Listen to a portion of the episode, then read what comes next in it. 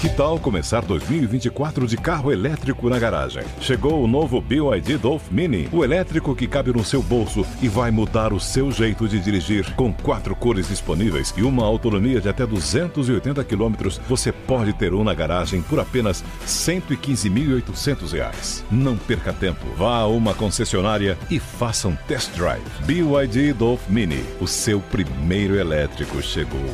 No trânsito, escolha a vida.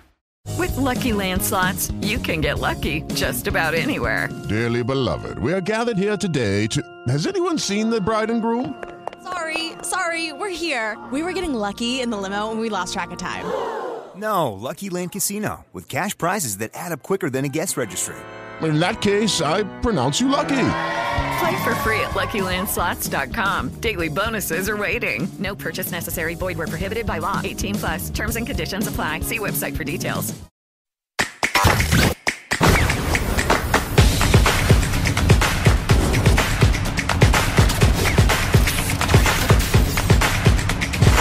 Canelada. Boa noite, amigos do Canelada. Uma semana diferente, né? Semana sem jogo.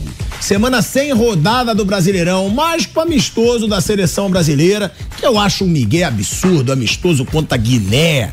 Aí querem arrumar assunto para falar da seleção brasileira. Gostaria mesmo de estar falando é de rodada do Brasileirão, gostar de falar dos clubes aí brasileiros, para as suas torcidas, mas teve esse amistoso migué da seleção brasileira contra a Guiné, né? Mais um, na verdade, amistoso da seleção brasileira, miguezeiro contra a Guiné. A gente vai falar da situação aí também dos clubes, contratações, vem reforço, não vem reforço. Mas antes disso, uma boa tarde, boa noite, Flávio Prado, Boa noite. Mauro César Pereira, Nilson César, porque a gente tem que falar desse jogo da seleção brasileira, que teve aí situação de racismo, várias mensagens de racismo, contra o racismo, e um amigo do Vinícius Júnior sofreu racismo nos bastidores da partida. Mas um assunto que está dando muito o que falar também foi essa situação do Richarlison, né? Que bombou nas redes sociais, que ele estaria, que ele teria dito, né? Falou que ele era o nove da seleção brasileira, que ele fazia gol, perdeu um gol que eu achei que também não foi tão gritante quanto estão falando. Mas e aí, mereceu toda essa crítica? Mereceu toda essa repercussão, Mauro César Pereira? Ah, como o jogo não tem assim muita relevância, né, Brasil e Guiné, acaba que o que repercute são esses assuntos paralelos, né? É natural que seja assim. Mas eh, eu só acho, eu só não, assim, ele falou, achei que ele falou meio tom de brincadeira, um pouquinho sério, um pouco brincando. Agora falando sério, o Richardson não tem condição nenhuma de reivindicar ser o, o nove da seleção, o dono da camisa nove. É, pela temporada muito ruim que ele fez, muito ruim, exceto pelos gols na Copa do Mundo, né? Inclusive um deles muito bonito.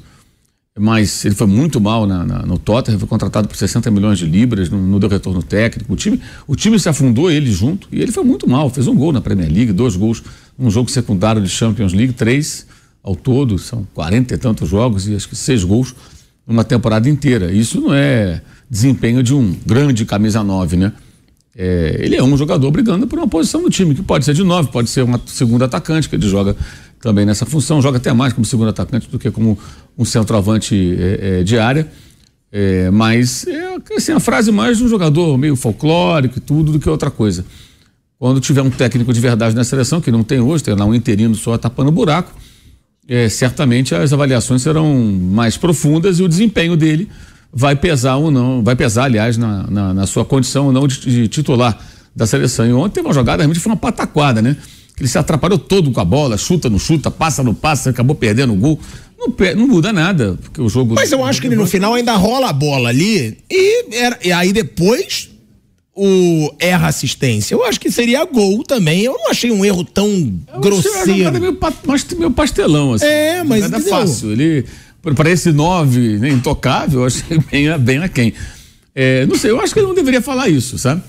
Pela fase dele, é melhor não falar esse tipo de coisa. Mas falou, então o jogo não tem muita relevância e tal. O jogo tem mais relevância pelo contexto, né? Camisa preta do Brasil, essa coisa toda e tudo. Racismo aí, o elemento lá, o pateta lá tira a banana do bolso para provocar lá o, o amigo do Vinícius. E, então isso acaba. Fala-se mais disso do que do jogo, que o jogo não tem realmente muita importância é, é mais um jogo feito apenas. Essas, essas questões de combate ao racismo foram embutidas no jogo pelo contexto do que aconteceu nas últimas semanas aí com o Vinícius Júnior, né? Então, por isso, o jogo aconteceria de qualquer maneira, porque isso é compromisso comercial. Então a seleção vai jogar, não importa contra quem, onde vai jogar, mas vai, tem que jogar. Ela tem que jogar, que é compromisso comercial. E é isso que pauta, na é verdade, independentemente de quem esteja no comando da CBF, que as outras seleções são a mesma coisa. A Argentina campeã do mundo está fazendo jogos aí também, nada a ver, vamos embora. Agora, eu acho, né? O, até vi que o Nilson falou do Richarlison, e aí é bom que a gente tenha um debate, porque eu discordo. Eu acho que até que na Copa do Mundo ele foi um dos poucos que renderam até mais do que esperavam que rendesse. Porque eu acho que quando ele teve chance, ele fez o golaço, fez outros gols, participou dos jogos da seleção brasileira. Acho que o Richardson foi um dos que não foram péssimos na seleção brasileira naquela Copa do Mundo. É, realmente, pode se questionar dele ser unanimemente é, o nove da seleção brasileira? Pode. Mas eu acho que exageraram sim nas críticas. Não é porque é meu amigo pessoal, e é mesmo, tá? Eu assumo aqui que é. Gosto pra caramba do Richardson, a gente tem uma relação. Agora, acho que foi uma crítica bem exagerada, porque eu não achei também, como disse o Mauro, foi mais é, é, desastrado do que um gol bizarro perdido. Eu já vi gols muito piores sendo perdidos na seleção brasileira. E aí eu acho que quando começa a viralizar na internet, quando começa a ter toda aquela repercussão, criticam mais do que deveria. Porque eu acho que ele ainda rola a bola. Quem era que estava colhendo o lance? Que ele Bruno rola. Bruno Guimarães, acho. acho. É pro Bruno Guimarães para depois receber e aí o Bruno Guimarães erra o passe também. Eu achei uma ele foi meio atabalhoado, mas eu não achei um lance gritante como estão falando na internet. Ô, ô, Pilhado, o Richardson é um bom menino, gente boa, você conhece bem, né? Você também é um bom garoto, gente boa, não é verdade? É, tava te assistindo aí instantes atrás, né? Viu? É, tava deitado ele. É. Chiqueirinha, é. Chiqueirinha, Chiqueirinha baixa Olha, forte, velho. Chiqueirinha baixa muito forte. Eu, eu, pensei que ele tivesse com problema de coluna. Não, não. Ah. Quando a pessoa tem dor na coluna, deita no chão, né? Deita no chão, mesmo, deita no chão. E não era. Acho Chiqueirinha, nossa senhora. Era uma rasteira, era uma dança capoeira. Ai, meu Deus. Não, é terrível. É uma performance, Mauro. É, era uma performance. O Richard, o Richard. Cena marcante. É. O Richardson é um 9, nota 5,5. É isso aí. Ele é um 9, ele quer ser o 9 da seleção, ele é um jogador 5,5, 6, sabe? A temporada dele no Tottenham não existiu. Foi, foi fraquíssimo. Não, não existiu. Foi uma temporada que não existiu. Então, quer dizer, é, é, é, o tipo da coisa que é desnecessário falar. Claro que ele falou, porque não tem um comandante da seleção. Você acha que se o é. Ancelotti fosse o técnico, ele iria numa coletiva falar nove é minha? Mas nunca. É. Não, é talvez seja isso que a CBF esteja buscando. É, mudar o comportamental desses eh, jogadores da seleção brasileira, mudar um pouco o comportamento desses caras, visando principalmente o mês de Copa do Mundo, que é o que interessa. O resto, o resto é tudo bobagem que o Brasil já está classificado e acabou. É, o que vale de verdade é o mês da Copa e o comportamento dos caras é uma coisa que a CBF entende que precisa mudar. Precisa mudar. Esse tipo de declaração não pode acontecer, privilégios para um ou outro não pode ter, entendeu? Então o Richardson falou à toa. Mas eu, eu, no meu time titular de uma seleção brasileira, ele não seria, se eu fosse técnico da seleção, o Richardson não seria o titular é, da seleção brasileira, não. É um cara que pode melhorar muito, eu também concordo com você, ele não fez uma Copa é, muito ruim, não, até razoável, né? Fez uma Copa razoável, mostrou personalidade. Aliás, ele mostra personalidade, isso é bom para disputar um torneio de um mês. Torneio de um mês você precisa ter jogador de personalidade. O Flávio, o Mauro lembro muito bem, você não, porque você acha que era muito jovem.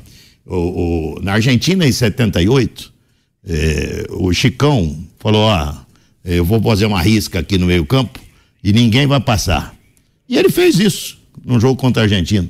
Ele fez uma risca no meio-campo, ninguém passou fez uma partida sensacional. Então eu sempre defendo o cara de personalidade. Ele, mostra, demonstra ser um cara eh, de personalidade, pelo menos demonstrou isso nessa última Copa. Mas é desnecessário esse tipo de, de esse tipo de, de pronunciamento. Oh, quanto ao jogo, não fez mais que obrigação, né? Não, é, jogo eu acho que nem tem que falar. Não, jogo, Ele já é, passou também, é, né? Do jogo, é, essa chatice, jogo de seleção brasileira, um bando de migué. Se fosse um jogo bom, pelo menos, né? Agora, é um jogo chato. é acaba com a rodada. Isso eu tô muito com o Mauro César Pereira. Mostrou um cara. O torcedor quer saber do teu time do coração. Não, não, não, mas, saber pera, mas tem coisa, tem coisa pra você falar. Esse menino Nossa. que entrou, Joelinton, é isso, né? Ele jogava no, no, no, no esporte com uma função diferente. Ele era centroavante. Quando foi pra Europa, é, foi pra Alemanha primeiro, né? Depois foi pra Inglaterra. Isso. Ele foi jogar no meio campo. E ele também mostrou personalidade. Gostei. Eu gostei do, do, do, Porque ele botou a camisa da seleção e parecia que tinha jogado na seleção inúmeras vezes, com absoluta tranquilidade. Eu gostei. Então você tem que extrair alguma coisa boa. Se extrair esse rapaz aí, eu gostei da, da apresentação dele. Ó, oh, mas aí eu queria o Mauro César Pereira e o Flávio Prado também comentar, porque, Mauro, você deu uma notícia, né? Que de acordo com o que você trouxe aqui pra gente, o Carlo Ancelotti conversa desde janeiro, diretamente com o presidente da CBF, o Edinaldo Rodrigues, inclusive o Nilson, se eu não me engano, foi o primeiro na imprensa toda a falar que o Ancelotti era uma possibilidade, então dando crédito também, Nilson César Pereira, Nilson César trouxe essa situação e o Mauro César Pereira afirmando agora que desde janeiro eles conversam diretamente com o Ancelotti, né? O presidente da CBF. O técnico, inclusive, encontrou o dirigente pessoalmente mais de uma vez. Mauro, você acredita que vai ser o Ancelotti? Porque tá ficando meio complicado, né? É, daqui a pouco todo mundo tá arrumando emprego, não tem ninguém. Jorge Jesus segurou, deu aquele miguezinho que você falou, não, Sim. não vou aceitar. Estratégico, estratégico. É, não vou aceitar ir da Arábia Saudita, vai que. E o Ancelotti também não confia mais nada. É, o, assim, o que está faltando agora é só o Real Madrid, né? Ou seja, o, o Ancelotti tem, tem um contrato até o meio do, do, ano que vem com o Real Madrid. A CBF já admite esperar até o meio do ano que vem. Isso já não é mais problema. No domingo passado eu consegui fazer uma entrevista com o presidente da CBF e ele falou: não, isso eu não vou decidir sozinho. Se tiver que esperar até o meio do ano que vem, eu vou ouvir mais pessoas e tal. Mas agora, no bastidor que tá rolando, vai esperar até meio do ano que vem, tudo bem. Não tem problema nenhum. Põe o interino, faltariam dois anos para a Copa do Mundo, dá para ele chegar e arrumar muito bem o time. Esse é o entendimento.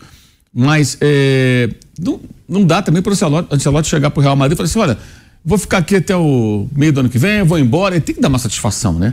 Estamos falando do Real Madrid, né? Qualquer clube merece uma satisfação. E um clube pesado como esse, você não pode tratar como se fosse uma barriga de aluguel. Vou ficar aqui durante mais um ano, depois eu vou lá para a seleção brasileira. Ele precisa amarrar bem isso, né? E isso tem que ser bem amarrado para que ninguém fique magoado. E ele até conversava aqui fora do ar com o Nilson antes do programa é, ele precisa colocar alguém dele, né? Para fazer o trabalho nesse período.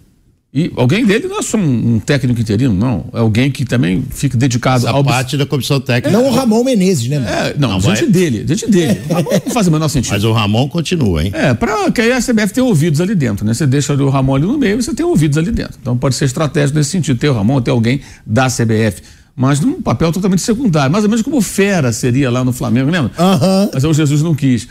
O, o, Fera, não, não, não, obrigado não. Mas o Ramon, digamos que fique e tal, vai ser um coadjuvante ali, sem, sem peso algum.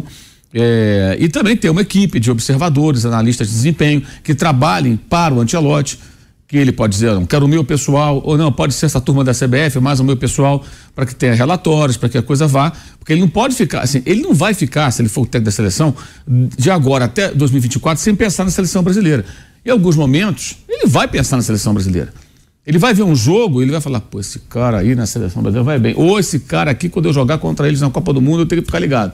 É. Né? Ele vai estar tá com a. Não tem como o cara ficar. E, e como o Real Madrid reage a isso, né? Então isso tem que ser bem amarrado para que seja uma coisa bem pacífica.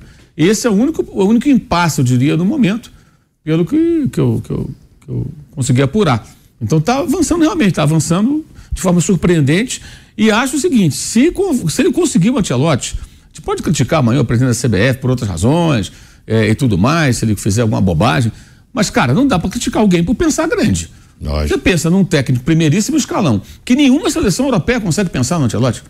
Você pode ver, esses, ele, Klopp, Guardiola, esses caras, nem se faz, nem Mourinho, que já é um técnico mais em, em declínio, né? É, já não é um cara de, de, de, de, time de Champions League, ganhou Conference, decidiu agora a Liga Europa, ele já está no segundo escalão, segundo terceira prateleira. O Mourinho não está, mas nem Mourinho quer treinar na seleção, nunca treinou a seleção. Aí você pega um técnico, que é o cara que ganhou quatro Champions como técnico, duas como jogador, técnico do Real Madrid, semifinalista dessa Champions League, inclusive você leva para treinar na seleção do Brasil, ou qualquer outra Ganhou seleção. todas as ligas, né? Ganhou, ganhou de tudo. É, as principais ligas já conquistou. É. Na França, na Alemanha, na Espanha, na Itália, na Inglaterra. E contrata esse cara, seria, ou será, se acontecer realmente, uma atacada. Claro. Agora, mas vai esperar até o ano que vem. Eu, eu acho que se fizer tudo planejadinho, não tem problema. São dois anos. É, seleção não tem continuidade de trabalho como tem clube, porque você não treina regularmente, tem enormes hiatos. O técnico convoca um, um grupo de jogadores, aí ele forma uma espinha dorsal. Ah, meus titulares são esses. Aí dois se machucam, no outro, na outra data FIFA, ele já tem que substituir jogadores. O outro está suspenso, também não pode contar. E os intervalos são muito longos, é outro tipo de trabalho. E dois anos acho que dá tempo suficiente. Né? E aí tem um argumento que, que rola a boca pequena lá nos bastidores, que é o seguinte: que o argumento é razoável, se você pensar do ponto de vista minimamente lógico. A seleção brasileira nunca foi campeã do mundo com o técnico ficando um ciclo inteiro. Né? E o Tite agora ficou um pedaço. Perdeu duas. Né? É, dois anos antes, foi a Copa do Mundo. E, e nesse ciclo, acho que ele foi pior do que era outro. Em geral, porque assim, teve muito mais tempo para trabalhar, né? É, tranquilidade. O Tite nem era questionado. Né? Eu mesmo falei quando, lá, durante a Copa, falei, pô, eu mesmo me questiono, eu mesmo me cobro, eu deveria ter sido mais como, como crítico, mais rigoroso. Acho que eu fui muito tolerante, fazendo uma autocrítica. Porque a gente não questionava o time, vamos esperar a Copa, um ciclo inteiro, ver o que, que vai apresentar. E foi decepcionante. Então, de fato, é, é, essa receita né, de, de ciclo, é, ela é uma receita que, como toda ela, pode dar certo, pode dar ruim. Né? Pode dar errado. Não existe certeza. E você ter um antelote significaria o quê? Tem um técnico que todo jogador vai respeitar. Na linha do que disse o Nilson, nem o Richardson, ninguém vai achar que pode fazer tipo de graça, porque. E ele sabe lidar com jogadores, é um cara que não vai se bater de frente, vai ganhar todo mundo na experiência e no conhecimento. Então é uma tacada muito ousada. É, é, eu acho que se acontecer, realmente vai estar de parabéns, porque sair desse marasmo dos técnicos brasileiros e buscar um técnico de primeiríssimo escalão, nossa, não, não, não dá para reclamar. Se um clube brasileiro contrata o Antelote, a gente fala o quê? Verdade. É, amanhã o Abel vai embora, o Palmeiras contrata o Antelote. Faz assim, ó, bate palma de pé. Né? Se a seleção contrata, é a mesma coisa. Né? Flávio Prado, e lembrando que, ó, isso tem que se render, que eu falava há muito tempo. Eu falava, Tite é uma enganação na seleção brasileira. Porque o Tite só jogava bem eliminatória, um bando de jogo baba, aí a imprensa, nossa, recorde. Tite tá dando recorde. Eu falava, grande bosta esses recordes aí. Não interessa de nada. Chega na Copa do Mundo, não faz nada. E eu sabia que se ele fosse campeão do mundo, eu ia sofrer. Nossa, todo mundo ia falar, fala agora, pilhado, fala agora, fala agora. Mas eu acho que a gente tem que falar quando antes da coisa acontecer. E isso eu já dizia, Flávio Prado. E você acha o Ancelotti o melhor nome para a seleção brasileira? Até para a gente finalizar o assunto seleção, para partir para o que interessa, né? Clubes. Vamos falar dos times de futebol que o torcedor está querendo saber. Bom, Pilhado, eu acho que o Ancelotti é indiscutível. Ninguém pode discutir. Ele é um técnico maravilhoso, com todas as suas conquistas, mas não vai mudar muito o jeito da seleção jogar. A filosofia do jogo dele é muito parecida com o Tite. O Tite gosta do jeito do Ancelotti. Sempre que perguntado sobre Guardiola, Klopp, ele diz Ancelotti. Ele gosta muito. A seleção eh, depende da expectativa que se gere. Vai ser um técnico de primeira linha, vai ser um técnico respeitado, obviamente, vai ser a grande atração da seleção brasileira, quando ele, quando chegar, não vai focalizar o jogador nenhum, talvez o Neymar, se voltar a jogar bem, vai focalizar o Antelote, vai ser a grande atração, vai ser o técnico. E, no entanto, ele é pragmático, ele joga um futebol competitivo, ele faz adaptações quando necessário e tal. Bom pro é torneio de um mês, hein? É, ele não é nenhum é Guardiola, bom. ele não vai, uhum. não vai criar nada, não vai fazendo, vai ser mais ou menos o mesmo jeito de jogar na seleção. E aí vamos ver o que, que vai acontecer. Acho que dá para esperar numa boa, também acho que não tem problema nenhum. E me surpreendo com ela, com a vinda dele. Se eu fosse ele, eu não viria. Eu me surpreendo muito. E acho também que ele não precisa vir para o Brasil, né? Ele pode ficar lá, o time está lá, né? os jogadores estão lá. Então ele fica lá, faz as observações dele, mesmo estando no Real Madrid, ele vai enfrentar vários dos caras da seleção. Ele vai ter vários jogadores da seleção sob o comando dele. Então acho que é legal. Acho que o, tem, o Ancelotti é, tem o filho que dá o treino no Real Madrid. Quem dá o treino no Real não é ele mais, não. Porque a intensidade de um treinamento, pilhado, o desgaste para um treinador é quase igual a de um atleta.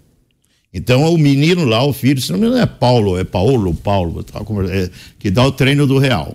E, mas aí ele, ele tem a vontade de mandar o cara dele para cá, né? Para fazer parte da comissão técnica desde já.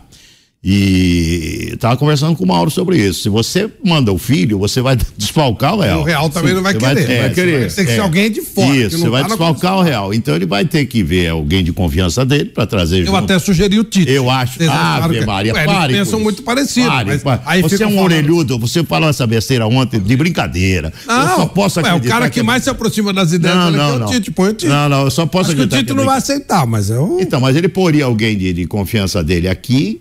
É, acho que. Quando é o jogo contra a Espanha? Março. Não me surpreenderia se ele fosse a grande atração desse jogo contra a Espanha. É porque eles estão conversando. Ele tá conver- ele- mas ele está conversando com o presidente do Real também. Para mim, esse jogo foi marcado de forma estratégica. É verdade, Brasil e Não, Espanha. não, mas calma aí, você tá achando ou você tem informação? Ah, eu tô, te, eu tô te colocando uma situação. Eu acho, eu não me surpreenderia se a grande atração desse jogo, Brasil e Espanha lá em Madrid, o jogo vai ser em Madrid, fosse Carlo No Ancelotti. campo do Real. Isso, fosse Carlo Ancelotti dirigindo a seleção brasileira. Para mim não seria surpresa nenhuma. É, precisa ver se o, mesmo com o contrato com o Real, o Real concordaria com essa situação. Mas essa ideia é uma ideia ventilada, eu posso te garantir. Nesse amistoso Brasil e Espanha, ter o Carlo Ancelotti como técnico da seleção, estreando, porque você ia chamar a atenção do mundo todo. É informação ou é suposição? Você fica Já com aquilo que você perguntei. quiser, meu filho. Ué, eu sou repórter, eu tenho que perguntar. Então, mas é, é- é- você, fica, você fica com o que quiser. É, eu não me surpreenderia. Tô dizendo, é, como eu disse em fevereiro, que eu não era surpresa nenhuma, a CBF ia atrás do Ancelotti. É uma informação. Então, amigo, é, é, isso aí é legal. Olha, o, o, a- o- o Brasil ia ganhar um, uma grife diferente, sabe? Só que eu não concordo com o Flávio, não. Pra ele também é uma grande grife. Ó, ele nunca jogou, ele nunca disputou uma Copa. Ah, mas grande lá também, Nilson. Grande grife, grande grife é ele ser o treinador do Real Madrid, porque é o que ele é hoje. Amigo, ele vai. Nunca, Ah, ele nunca. Você sabe por que ele quer eh, ser técnico da seleção brasileira? Porque ele quer, mas calma aí, Nilson. ele Nilson, quer curtir. Nilson, ele você quer. tá falando do Ancelotti. Ancelotti. Quem passou pela seleção brasileira recentemente chega aos pés do Ancelotti? Vamos lá, sabe por que que ele. É que aqui a gente. Não, não tem comparação. Aqui a gente tem uma mania de desvalorizar a seleção Mas não é brasileira. desvalorizar. Para os homens do futebol. Pro treinador. Pros homens- Ah, pro treinador que tá no topo do futebol mundial, não é a seleção brasileira. Seleções não são o principal objetivo. E aí eu vou te relembrar. Mas dá licença, deixa eu, deixa eu concluir. Depois você continua o Quais, são, quais foram os treinadores das Mas últimas deixa- Copas de- do Mundo? Deixa eu concluir depois. Tite. Deixa eu concluir. Ele não quer mais ser técnico de futebol. Ele quer dirigir uma grande seleção numa Copa do Mundo. Eu sei. E aí, dirigir essa grande seleção, ele não vai dirigir a Arábia, que nem o seu Jorge Jesus, nada disso. Ele é Ancelotti, não é Jesus. É, é, dirigir uma seleção numa Copa do Mundo, para ele seria finalizar com chave de ouro. Mas não grife, mas não grife. Grife Ah, pra eu- ele, ó, ele, qual é o ápice pra qualquer treinador de futebol? Tá é bom, o que ele tem hoje. Tá bom. É ser treinador do aí Real ele Madrid, dispu- o aí ele-. Aí ele disputa a Copa do Mundo, que é a próxima, Estados Unidos, México e, e Canadá. Ele disputa a próxima Copa, ele ganha a Copa. Ele fecha o ciclo dele ganhando uma Copa do Mundo. Você imagina, não é importante para a carreira dele?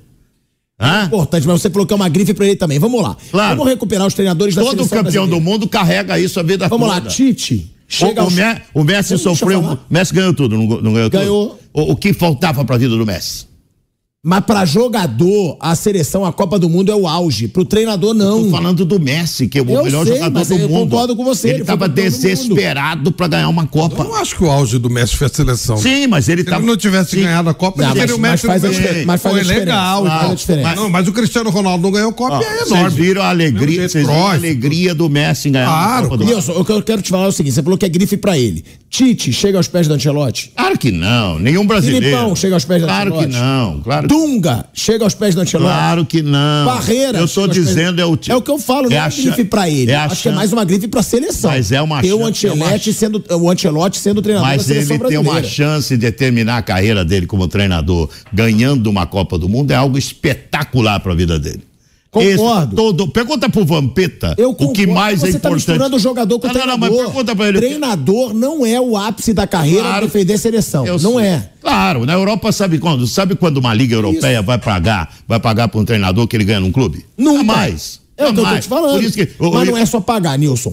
Eu acho que no clube ele tem mais chance de mostrar seu trabalho.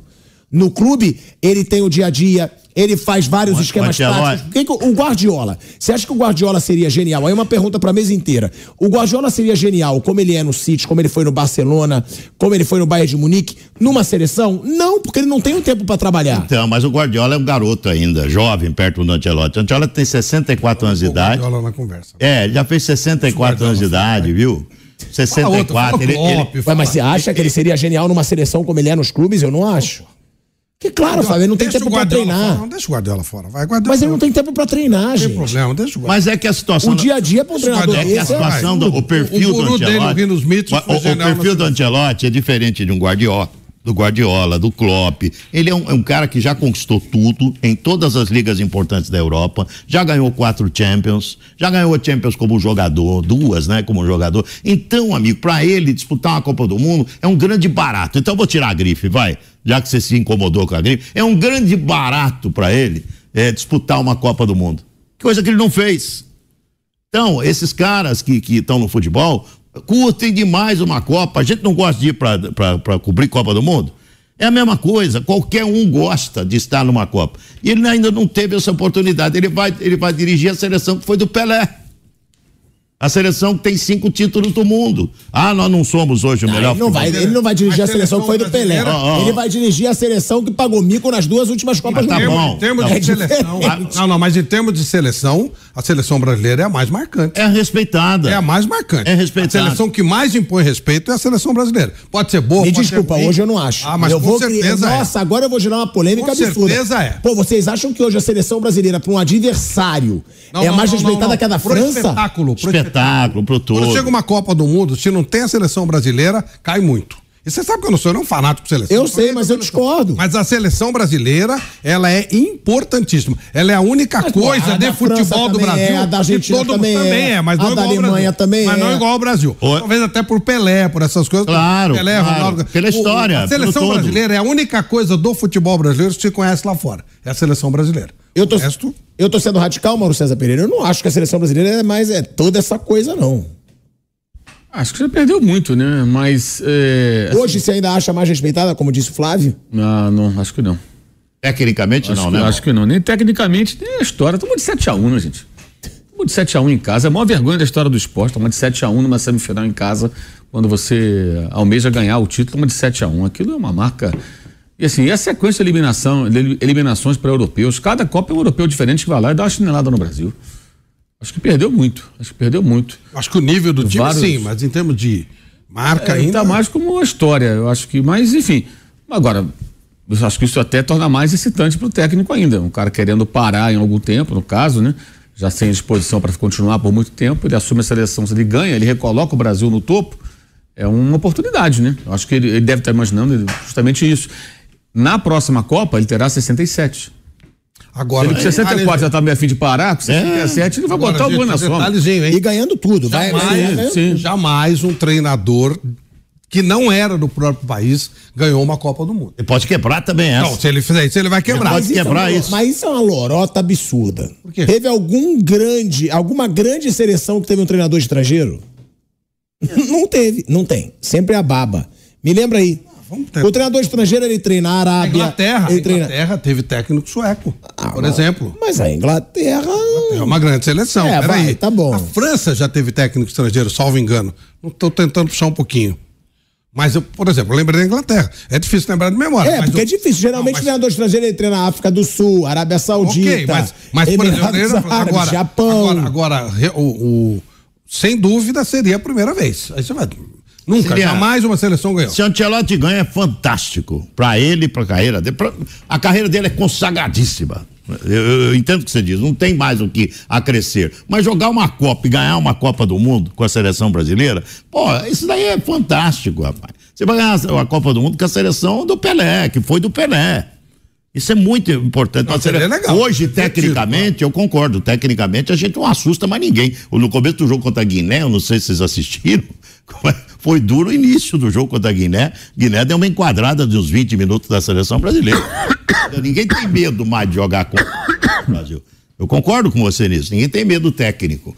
Não, Mas o que eu acho é uma seleção é que glamour chama- pro treinador hoje treinar os grandes clubes europeus. Claro. Muito mais do que qualquer seleção do mundo. Mas isso sempre foi, viu? Mas é que. Pra é que nós não, mas pra é- eles É, que um assim. treinador que tá aí, com o que vai chegar, que nem o Mauro falou, 67 anos, numa Copa do Mundo, dirigindo uma seleção, com a possibilidade, porque o Brasil é sempre um dos favoritos. Se naquele torneio do mês lá, o, o um dos grandões ganha. Em regra é isso, né? A regra é essa: um dos grandões vai ganhar o torneio do mês. Então o Brasil está entre os grandões. O Brasil ganhou cinco já, então ele está entre os grandões para ganhar uma Copa do Mundo. Vai que ele ganha com a seleção brasileira uma Copa do Mundo. Quebra tudo isso. Um italiano ganhando com uma seleção brasileira, eh, ele encerrando a carreira nesse, nesse ápice com o título de campeão do mundo de seleção também. É um título que ele não tem lá na prateleira dele. Não tem. Ele não tem, ele não tem nenhuma disputa de É Copa. uma Copa do Mundo com, com a seleção. É claro que sempre é legal. Seria muito seleção. legal. Quais são Ótimo. os grandes treinadores da história? Vai. Faz um ranking aí. Vocês. Eu, eu nem me sinto capaz pra isso. Quatro, em geral? É, me faz um top 5 dos principais treinadores da história do futebol. Vocês conseguem? Mitchells. Guardiola. Mitchells é o primeiro pra todo mundo. primeiro. O Guardiola. Pra mim já é o Guardiola. Não, pra mim, Mitchells, depois Guardiola, Cruyff. é, Podemos colocar um brasileiro? Não precisa. Não, não precisa. Chapman, que foi um, que foi um, um estrategista que mudou a história da- do- pelo Arsenal. Até o uniforme do Arsenal ele desenhou, né? Até o uniforme. Ferguson, pô. Até o uniforme do Arsenal foi ele que desenhou. o Ferguson, né? é. O Ferguson não entra nessa? Hum, Talvez, talvez, pelos títulos conquistados, sim. Pô, tá bom, cinco técnicos. Aí você vê, é o que eu falo, nenhum ganhou por seleção.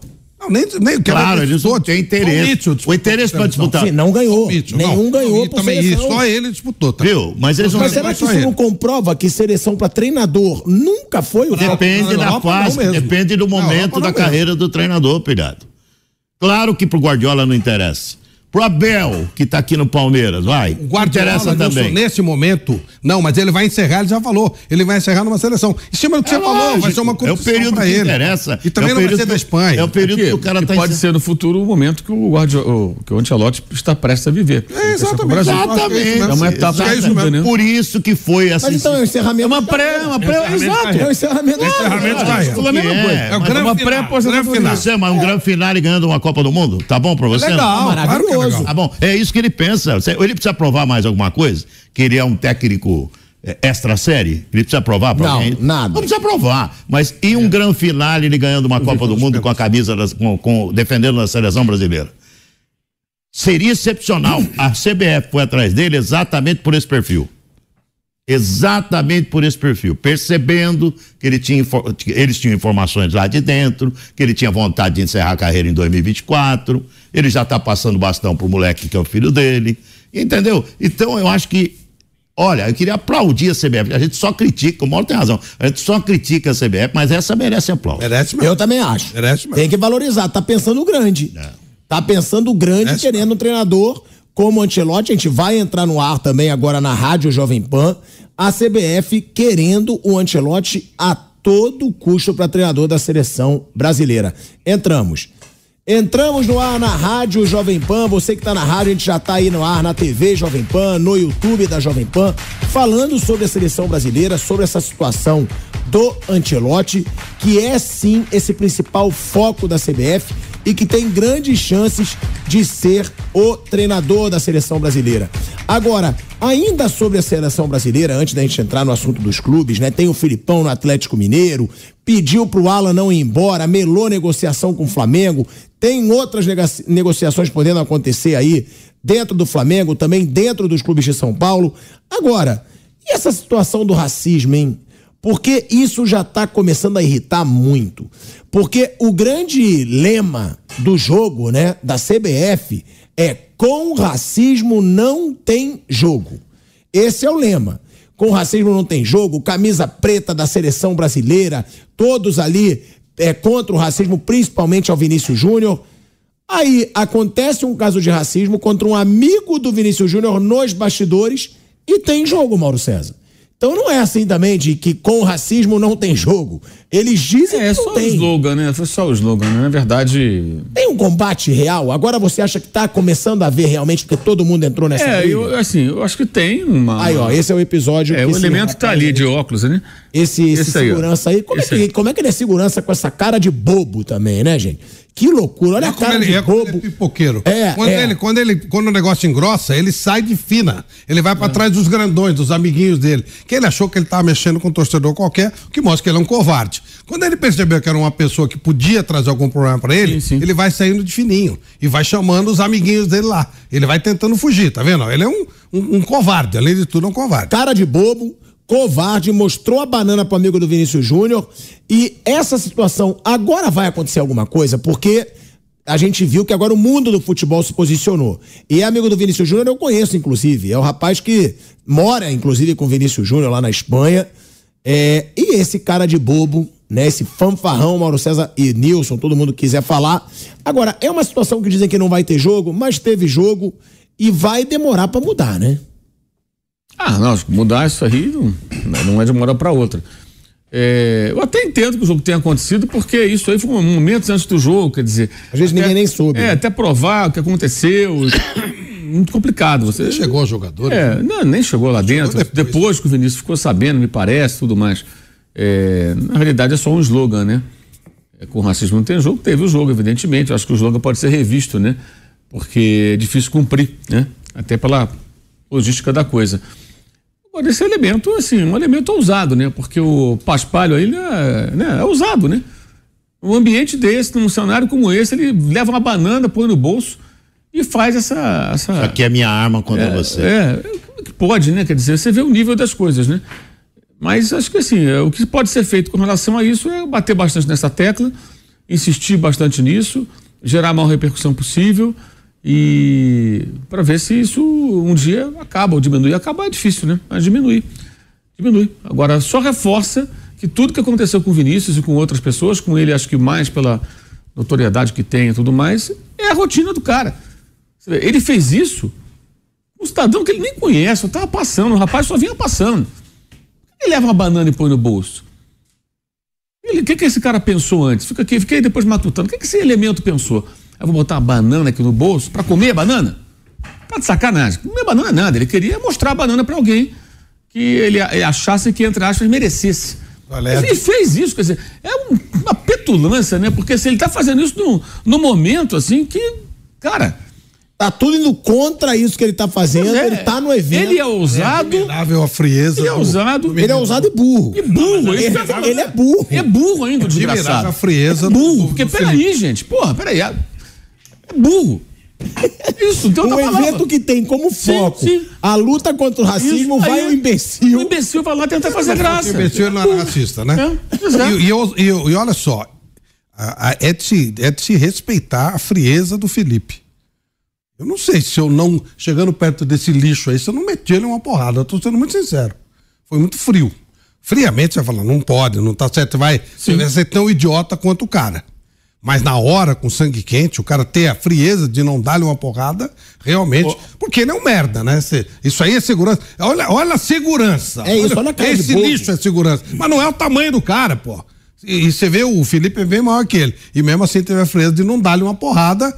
Ainda bem. Eu não, não tô dizendo que deveria ter dado. Eu tô só admirando a frieza do rapaz de não ter. Porque é difícil, viu? Você Por tá que, no- que o Daniel Alves está preso? Porque houve uma mudança da legislação espanhola. é, é, é, as mulheres foram às ruas e uma- nessa nova legislação o Daniel foi enquadrado está preso até hoje. Por que que esse cara faz isso, esse idiota, imbecil, paspalho? Pode chamar, isso não tem nem qualificação, um idiota desse, né? Por que que ele faz isso? Porque ele tem certeza da impunidade. E dentro da Europa, a maioria dos países, olha, França, Inglaterra, Espanha, Itália, nossa, Itália, coisa nojenta em relação ao racismo, ao racismo. Itália, Alemanha. Alemanha, Júlio César foi barrado. Júlio César, estou dizendo, um zagueiro brasileiro da Copa do Mundo de 86, foi barrado numa boate, porque o cara falou aqui, aqui não é boate para negro, para preto, aqui é uma boate de branco. Isso já 86. E não muda, porque não tem punição. Por exemplo, se esse cara tivesse na cadeia hoje, tivesse uma legislação específica, como o Daniel tá lá, olha.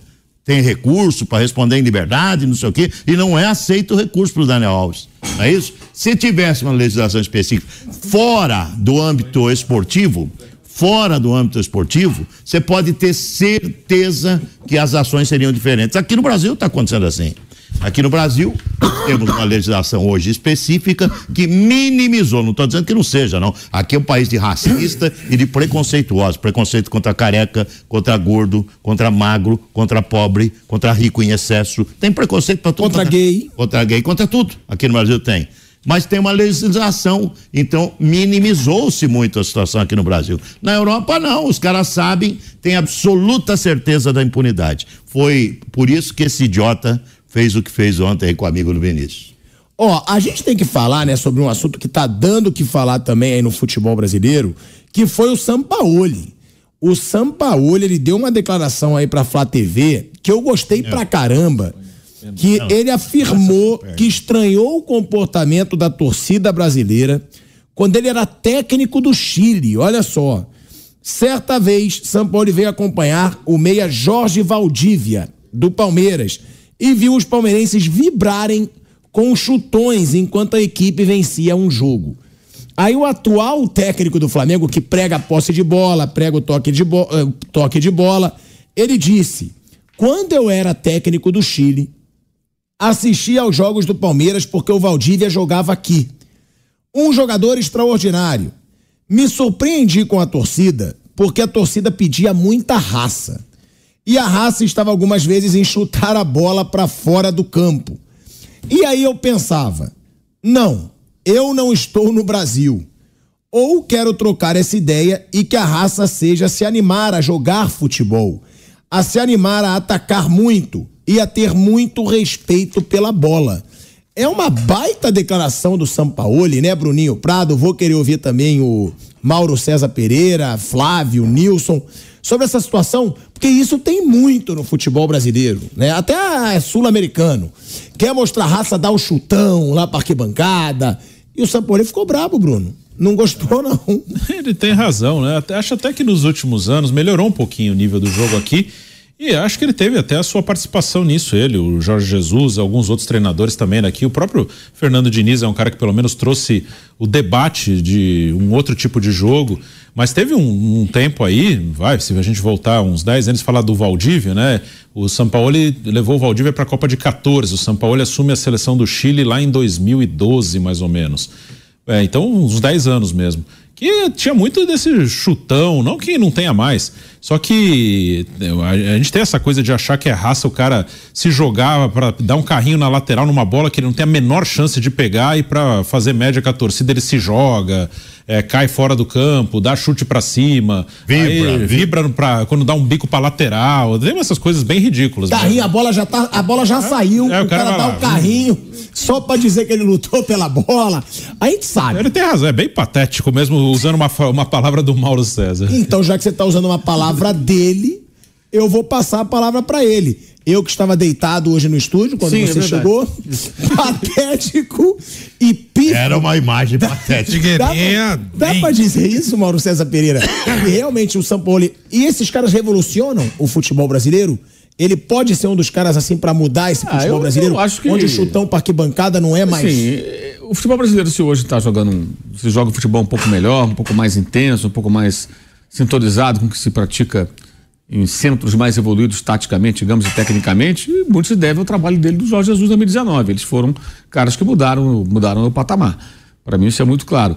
É, eu achei muito interessante essa entrevista porque isso é o tipo da coisa que faz um contraponto uma coisa que eu detesto, que é técnico que ganha um jogo e fala, ah, a gente sabe sofrer é o futebol masoquista. Vamos dizer, olha, galera, vamos para campo, sofrer pra caramba, tá? Tomar porrada, ficar contra as cordas, segurar um 1 a 0, um 0 a 0, quem sabe?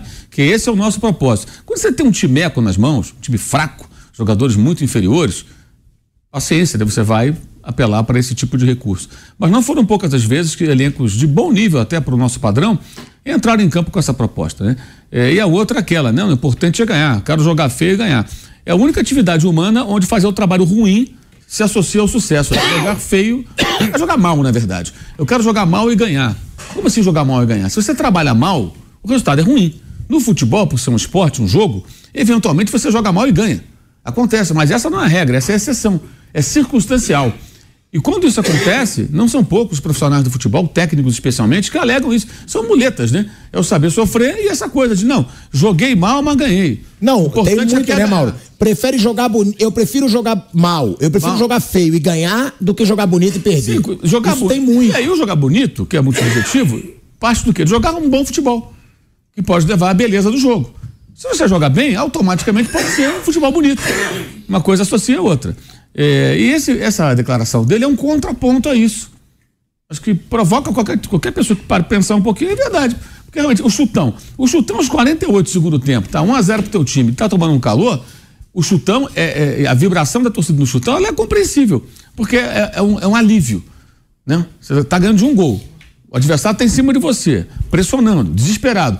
A torcida do Manchester City estava dando pulo de alegria quando se alguém desse um chutão no final, tipo do Guardiola, há uma semana. Porque o Inter estava em cima, então qualquer bola que tirasse da área, você, pelo amor de Deus, agora eu não quero trocar passe nenhum, eu quero que esse jogo acabe. Mas o chutão é celebrado no Brasil de fato, mesmo no primeiro tempo. Cinco minutos de jogo, já a jogada, o cara chega estourando. Ah, ah, todo mundo comemora. É realmente patético. Porque você vê muitas vezes jogadores com condições de fazer um desarme, tocar uma bola do lado, sair jogando, jogar futebol, jogar bola. Porque quando você dá o chutão, você só devolve a bola para o adversário, que ela vai lá do outro lado do campo, em geral, o zagueiro do outro time ou o goleiro pega a bola e entrega pro cara do meio campo, reinicia o ataque e você continua apanhando contra as cordas. O chutão não é a solução, né? O chutão, né, ele é emergência, ele é o último recurso. E eu acho que a vibração do chutão, ela se justifica nessa situação muito específica. Ou a bola vai entrando, o cara em cima da linha dá um chutão e salva. Aí você comemora, claro, ele salvou um gol. Então, isso que ele falou é interessante. Não é porque era o Palmeiras do Valdívia, não. São todas as torcidas no Brasil. Isso é uma coisa impregnada aqui e que aos poucos pode até mudar. Eh, Eu achei interessante a entrevista dele. eh, Geralmente, essas entrevistas que são dadas em canal de, de clube, De clube. são uma porcaria, porque é tudo chapa branca, mas ele falou coisas legais. Ele falou outras coisas legais sobre isso, o conceito de jogo. Ele fala de futebol, Fala né? de futebol, deixar um legado, que ele, ele quer que a passagem dele pelo clube, onde ele está trabalhando, é, é, deixe um legado de ideia do jogo, de forma de jogar. Coisa que, por exemplo, o Jorge Jesus acabou que não deixou, que ele levou tudo com ele. Então o Flamengo não ficou com nada do Jorge Jesus, a não ser as ideias, os conceitos que os jogadores guardaram, que alguns técnicos reativavam em alguns momentos, né? É, mas não ficou ali um- uma linha de trabalho, porque ele pegou a equipe e levou embora. E ele fala disso também. Eu achei, achei legal, achei interessante. Eu gosto dessa, dessa cutucada, que é uma cutucada em todos nós, para a gente pensar também em quantas vezes nós aqui no Brasil, torcedores, jornalistas, todo mundo, é, é, alimentamos e cultivamos e elogiamos, às vezes, o, o- o- mal feito. O mal feito. E uma vez, eu me lembro, eu entrevistei o Fernando Diniz, eu falei, poxa, você é um dos raríssimos técnicos. Ele estava na época no Fluminense da outra passagem, tem tempo isso. Você é um dos poucos técnicos que. Eh, ou estava no São Paulo? Ou São Paulo, não me recordo agora. Não, São Paulo, foi na pandemia. Eu falei, você, você é um dos poucos técnicos que procura jogar com posse de bola, não gosta de ficar dando bicuda para frente, quer que seu time jogue de forma organizada, aproximando, trocando passe e tal. Mas geralmente quem ganha no futebol brasileiro nos últimos anos são os times que jogam um jogo mais pragmático, mais duro, mais engessado, que são a maioria. E eu falei, é, é matemático, né? Você tem 20 times, 18, 19 jogam assim, a tendência é que um deles ganhe. Realmente, porque você tem, de repente, bons jogadores, mesmo jogando de uma maneira um tanto quanto tacanha ou tosca, muitas vezes, e dá certo. E a gente foi se acostumando com essa coisa medíocre, para dizer o mínimo, medíocre é elogia, daí para baixo. Então eu, eu gosto dessa, independentemente do que o São Paulo faça, eu gosto da, da provocada, da cutucada e, do- e que pode motivar as pessoas a pensarem um pouco mais. Por exemplo, outra coisa que eu pensei essa semana estava vendo, tá vendo? Lá tem um perfil no Twitter chamado Falso 9, o rapaz faz um trabalho muito bom. Ele pegou o, o, o gol do Racing sobre o Flamengo na quinta-feira da semana passada, desde a origem. Desde a origem. Como eu acompanho muito o Racing, eu já vi isso acontecer várias vezes. O Racing do Fernando Gago, quando quando quando tá arrumadinho, jogando direitinho, é um time bem organizado que trabalha muito bem a bola. Cara, os caras envolvem o Flamengo na jogada. Você vê a jogada toda, gira, gira, gira, gira, gira, gira, até achar o espaço, o cara sozinho faz o gol. Mas a arrogância às vezes é tão grande de achar que e de não, de não, de não reconhecer quando o adversário faz uma coisa boa e achar que todo adversário na Libertadores inclusive tem que ser amassado, que isso foi pouco observado. E teve torcedor do Flamengo reclamando que queria que fosse 5 a 0 O time ganhou 2 a 1 um jogo duríssimo, vitória importantíssima, né, nas circunstâncias. Ah, não, não, 2x1 um só, não sei o quê. Sabe? Então as pessoas vezes se pegam em certas coisas que eu acho que precisam ser repensadas. Eu achei, eu achei uma boa declaração, gostei. E ó, ainda sobre essa declaração do Sampaoli, tem mais duas que mostram bastante essa vontade dele de melhorar o futebol brasileiro. Ele fala: tem que sobre essa situação de levantar a torcida, né? Ah, chutão, chutão não tem que levantar a torcida. E aí ele diz: tem que levantar a torcida de outra maneira. Senão, não é uma religião, é uma comodidade. Sinto que a exigência de ganhar por ganhar faz com que você esqueça de sua religião. Religião é jogar futebol o tempo todo. 94 minutos jogando. Minha obrigação em meu espaço é que a torcida do Flamengo reprima que um jogador não cuide da bola, que não dê ao rival, que não a chute para fora. Nunca, nunca, olha aí, que não a chute para fora, nunca, nunca. E ele diz, Nilson, que eu tô vendo que você tá querendo falar, ele fala: é, sinto que a exigência de ganhar por ganhar faz com que você esqueça de sua religião. Lembrando que o Sampaoli, quando ele chegou no Flamengo, e ele já tem essa cultura desde o Santos, do Atlético Mineiro, ele diz: se não tiver posse de bola, se o meu time não tiver a bola o tempo todo, eu vou achar meu trabalho um fracasso.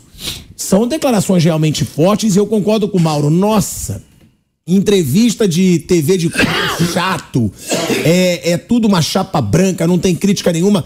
Mas dessa, ele tá dando uma aula de futebol num país onde muitas vezes realmente, realmente o torcedor é enganado pelo 7-1 do jogador. É, um país que é, nem sempre foi assim.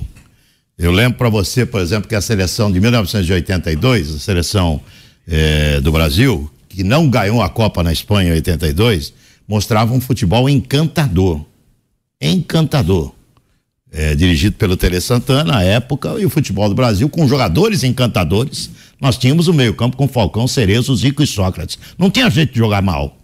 Não tinha como jogar mal a seleção brasileira. Não tinha como não dar espetáculo à seleção brasileira. E ela, o mundo inteiro elogiou aquela maneira do Brasil jogar né? Depois o Brasil teve uma mudança mesmo, depois eh, a Copa de 90 já mudou, depois a Copa de 94, jogando de uma maneira bem diferente, explorando contra-ataques com o Bebeto e com o Romário, eh, foi tendo uma mudança tática. E outra coisa, eu estou fazendo muito podcast e conversando com muito treinador, isso é legal, porque você aprende demais. E, e, todo mundo reclama, viu, gente? O seguinte: que eh, eh a base está tirando a característica principal do jogador brasileiro. A base está tirando essa característica, que é, o, que é o drible, que é o improviso, que é buscar uma jogada diferente, que é ir para cima. É por quê? Porque os caras estão muito restritos só à parte tática, tática, tática. E aqueles da parte tática, que são defensivos, eles trabalham dessa maneira, achando que se ganhar de 1 a 0 e fechar todo mundo lá atrás, tá bom né? Eu não concordo com isso, não. Eu gosto do futebol espetáculo. Nossa, um Flamengo, quem, quem não lembra desse Flamengo eh, de Zico, Andrade, Adílio, Zico, Lico, Nunes, Tita, Marinho, Moser, Júnior? Era um espetáculo ver o futebol brasileiro. Isso que a gente fica embasbacado hoje vendo alguns clubes da Europa, alguns. A gente fica feliz de ver, né? Um Manchester City, quando tem um dia de grande exibição. Nós tínhamos isso no futebol brasileiro pela qualidade do atleta brasileiro eh, em décadas passadas. Hoje nós temos uma queda de qualidade muito grande do jogador de futebol do Brasil. E essa queda de qualidade também foi para a parte tática. Nós eh, paramos no tempo na parte tática. Ou então nós evoluímos taticamente. Coisa que encantou o mundo em 82. Tem lá o seu Flávio, que é fã do seu Guardiola, tá no livro dele, o que ele fala dessa seleção brasileira de 82. Então, é, é, eu acho que é, é, é, o que houve foi é, realmente do futebol do Brasil isso, uma involução tática, uma parada, mas nem sempre foi assim, não. Porque nós tínhamos jogadores espetaculares que davam um show. Dava um show, num jogo bonito de se ver, alegre, gostoso de se ver, grandes jogos, grandes clássicos. O pessoal mais antigo lembra de clássicos incríveis aqui em São Paulo, clássicos incríveis no Maracanã, jogos de muitos gols, sabe?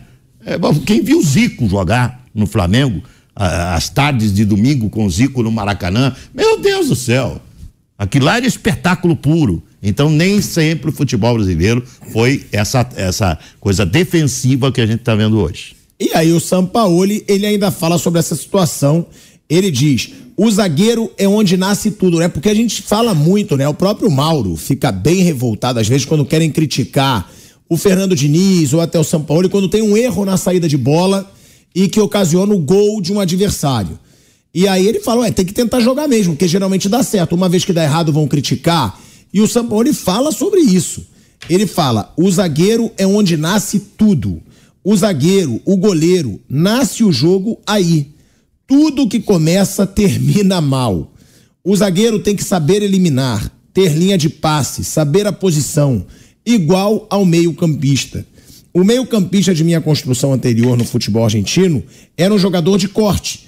Para mim, o meio-campista é o melhor jogador do time porque está no meio. Tem que saber todos os tempos de jogo, no jogo de posição e o jogo com a bola, né? Ele falando, né, desse é exatamente isso. Também não gosta do zagueirão que chuta, né, Mauro? Você tirou o óculos, percebi que quer falar. Eu estava lendo ali é, o que ele falou. É, pois é, não é isso. Acho que ele quer dizer. Assim, essa é uma outra questão que é interessante. É, eu já ouvi às vezes, ah, o time constrói a partir dos zagueiros. Existem vários times no mundo hoje que têm bons zagueiros. Esses zagueiros eles são utilizados justamente na construção das jogadas, justamente porque a bola começa ali atrás, a jogada começa ali atrás. Muitas vezes o adversário faz uma marcação e deixa, deixa o zagueiro mais livre. Se esse zagueiro tem condição, a ideia é que ele conduza a bola para o ataque, ele vai levando a bola para o ataque. Até no time do Guardiola você vê isso. Você deixar o zagueiro solto, ele vai conduzir a bola. Ele tem que ter recurso para levar essa bola para o ataque. E vai chegar um momento que ele vai ter que ser marcado por alguém. Se o zagueiro arrastar a bola até o meio-campo e ninguém combater, ele vai avançar, vai avançar, vai avançar. Uma hora alguém vai sair para marcar. Quando alguém sai para marcar, vai soltar um outro, alguém vai ficar liberado. E a partir daí surge espaço para uma troca de passe, você tentar encontrar as brechas e abrir um espaço. Ou seja, o zagueiro tem que ter condição de fazer uma virada de jogo, de dominar a bola. Ou seja, ele quer jogadores que sejam não. Eh, ele não, ele não é um defensor dos zagueiros cintura dura, aquele zagueiro que só rebate, rebate e que não consegue trocar um passo de meio metro. Acho que é mais ou menos isso que ele está tá querendo dizer. É, isso aí eu acho que é, uma, é um segundo estágio de uma discussão que passa pelos volantes que sabem jogar. Né? O Tostão sempre escreve que no, nos grandes times da Europa não existem volantes e meias. Ele critica bastante essa divisão de, de funções no meio-campo. Ele fala: existem meio-campistas que desarmam e jogam. Ou seja, o cara recupera a bola e com ela sabe o que fazer. É, aqui no Brasil, durante um bom tempo, a gente dividiu os carregadores de piano, os volantes, cabeças de área, os marcadores, o cão de guarda e o cara que sabe, que sabe criar. É aquela história. Não, Fulano, tem que ter um cara para desarmar. Não, mas quem é que vai criar? Por que, que você não pode ter um jogador que desarma e joga? Eu estava revendo agora, é, por acaso, num vídeo maravilhoso que eu achei no, no YouTube, que tem as grandes narrações dos, dos jogos do Flamengo nas finais do, do, dos anos 80 e 90, campeão brasileiro. Aí tem Dual Seis, é Carlos Araújo, tem Valdir Amaral, tem Jorge Cury, maravilhoso. Aí tava, tava vendo, eu me, me toquei para um detalhe. O Andrade, do primeiro gol do Flamengo, do primeiro título brasileiro de 80, que é contra o Atlético Mineiro, o primeiro gol é uma bola que o, o Osmar Guarnelli tenta, tenta conduzir, mas se atrapalha. Tenta fazer exatamente isso. Ele se atrapalha, a bola escapole. O Andrade desarma já dando o passe pro Zico. Aí pega o Zico livre, né? O Zico tá livre, enfia a bola pro Nunes e faz 1 a 0 depois o Atlético empata, faz 1 a 1 2 a 2 3 a 2 Flamengo é campeão. Isso em 80. Sete anos depois, na final contra o Internacional, é o Andrade que faz o passe pro Bebeto fazer o único gol do jogo. Sete anos depois, mesmo Andrade. Aí já perto da área adversária. O que era o Andrade, para quem não viu? Era um volante que ele era super elegante com a bola no pé, jogava de cabeça erguida, desarmava e jogava. Isso em 1980, gente. É isso aí. E antes dele existiram outros, não foi o primeiro. É. Eu tô falando desse porque eu acabei de ver hoje o vídeo, hoje à tarde, é, é um vídeo muito legal. Falcão e Carpejani. Exato, desarme e joga. E então, tinha o Batista ainda para desarmar. E depois de um certo tempo, aqui no Brasil, passou a ser assim: tem que ter o que desarma e tem que ter o cara que. Não, você pode ter jogadores que fazem as duas coisas. Da mesma maneira que você tem é, é, é, jogadores que criam e que também desarmam. Por exemplo, o De Bruyne, ele desarma e ele joga. Joga pra caramba, quer dizer, semana passada a gente viu o baque que foi a saída dele de campo. Ele sai do jogo, o jogo muda. Mas ele desarma, ele bota pé de ferro, divide com os caras, briga pela bola. Eu acho que esses são conceitos assim que chegam com atraso, com delay aqui no Brasil. Essas discussões são antigas, já passou. Mas ainda estão muito atuais aqui. Porque aqui ainda se discute. Não, volante tem que marcar. O zagueiro, não. O zagueiro que é bom é o zagueiro que bota a bola pro mato, que o jogo é de campeonato. Pode até botar a bola pro mato. Mas o jogo não é botar a bola pro mato. O jogo é botar a bola pro gol adversário, botar a bola para frente. É, essas expressões, elas são são pertinentes, elas fazem sentido em alguns contextos muito peculiares, mas não o tempo todo. E do futebol mais antigo também. E mais, e mais antigo. Aquele, aquele Flamengo, por exemplo, não só do miolo de zaga, aquele Flamengo tinha de um lado o Leandro, do outro lado o Júnior. Sim. Meu Deus do céu. Entendeu? Então, quer dizer, É, é o, que, o problema é a qualidade técnica. Nós não temos mais essa qualidade técnica do futebol do Brasil. Os caras penam porque nós não temos mais essa qualidade. Caiu demais. Caiu demais tecnicamente. É isso que os técnicos reclamam. Nós temos que jogar de acordo com o que nós temos de material. E o nosso material é pobre. Os melhores que surgem já vão embora, jogam meia dúzia de jogos aqui. O Lisca doido me deu o exemplo do Pato. O Pato disse que não fez 15 jogos no Internacional, já foi embora. Quer dizer, eu estou falando do Pato, coisa bem antiga, né? O cara joga meia dúzia de jogos, Vinícius Júnior. Praticamente não jogou O no Hendrick Flamengo. agora vai Então, acontecer. ele falou, o que, o que falta para nós aqui é a qualidade técnica que nós tínhamos eh, uma, duas décadas passadas. A gente vai para um break só na rádio Jovem Pan. Seguimos na TV e no YouTube. Seguimos, hein? Seguimos na TV e no YouTube. E é também uma. Você queria falar alguma Só coisa? uma coisa do São Paulo, só uma expressão que ele usou ali que eu acho interessante. Ele falou: o zagueiro tem que saber eliminar. Com o que ele quer dizer ali, porque os técnicos que usam esse estilo de jogo, eles usam muito essa expressão. Eliminar quer dizer, por exemplo, ele tá com a bola o zagueiro, vem uma pressão. Ele meteu uma bola no meio dos jogadores, vamos supor que tinham três ali. Ele mete a bola, a bola passa por três, ele eliminou três do adversário para defender. É isso que ele usa. Aí mete uma bola mais longa, o zagueiro mete uma bola que passa por cinco. Cinco adversários já eliminados, tem só cinco ali para defender. É isso que ele diz, que o zagueiro tem que ser capaz de eliminar, ou seja, deixar a bola à frente de vários jogadores Fazer adversários. um passe que rompa essa barreira de jogadores que eventualmente estão pressionando, né? Às vezes entra. Ser um criador, né? Aí entra, entra muitas vezes o zagueiro que sabe dar uma virada de jogo, que é super importante. O, o Leandro Júnior, eu cansei de ver, né? Tava na geral do Maracanã, eu vi, a bola tava com o Júnior, o Júnior virava a bola pro Leandro do outro lado, o Leandro dominava sem olhar. E a gente ficava na geral do Maracanã, a gente batia palma, sem sacanagem. É verdade, O que é lindo de Geraldinho, ver. a gente aplaudia. O Arquibaldo lá em cima, talvez não aplaudisse, porque ele não, não via com a mesma. o mesmo grau de detalhamento, né? Que estava muito ficava, Geraldo Maracanã, fica pertinho do campo, cansei de geral. Quase dentro do gramado. Tudo ali do lado. Aí você via aquela dominada e falava, fazia, oh, aí batia a palma. O Geraldinho batia a palma, e um olhava pra cara do outro e pô, incrível, né? Quer dizer, e fazia isso toda hora. E tendo outros grandes jogadores. Agora, eu acho que essas discussões fazem muita falta no futebol brasileiro.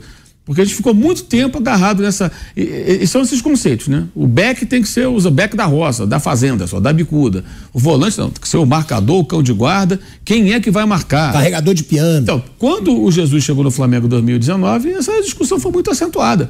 Porque ele usava o Coelar, que tem esse papel, o Coelar foi embora e não pediu outro, ele botou o Arão na função. Falei assim, "Pô, o Arão é segundo volante. E funcionou. Ô, Mauro, só vou te cortar rapidinho pra gente voltar pra Rádio Jovem Pan, pra gente ficar em todas as plataformas, como diz o velho Vamp.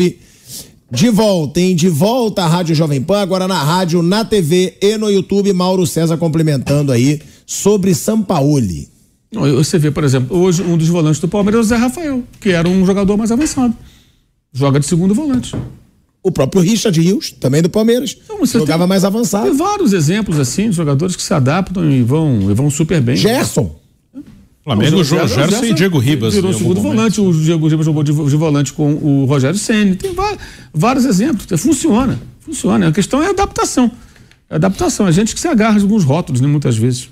Agora, é impressionante como no futebol a cabeça das pessoas muda muito rápido, né?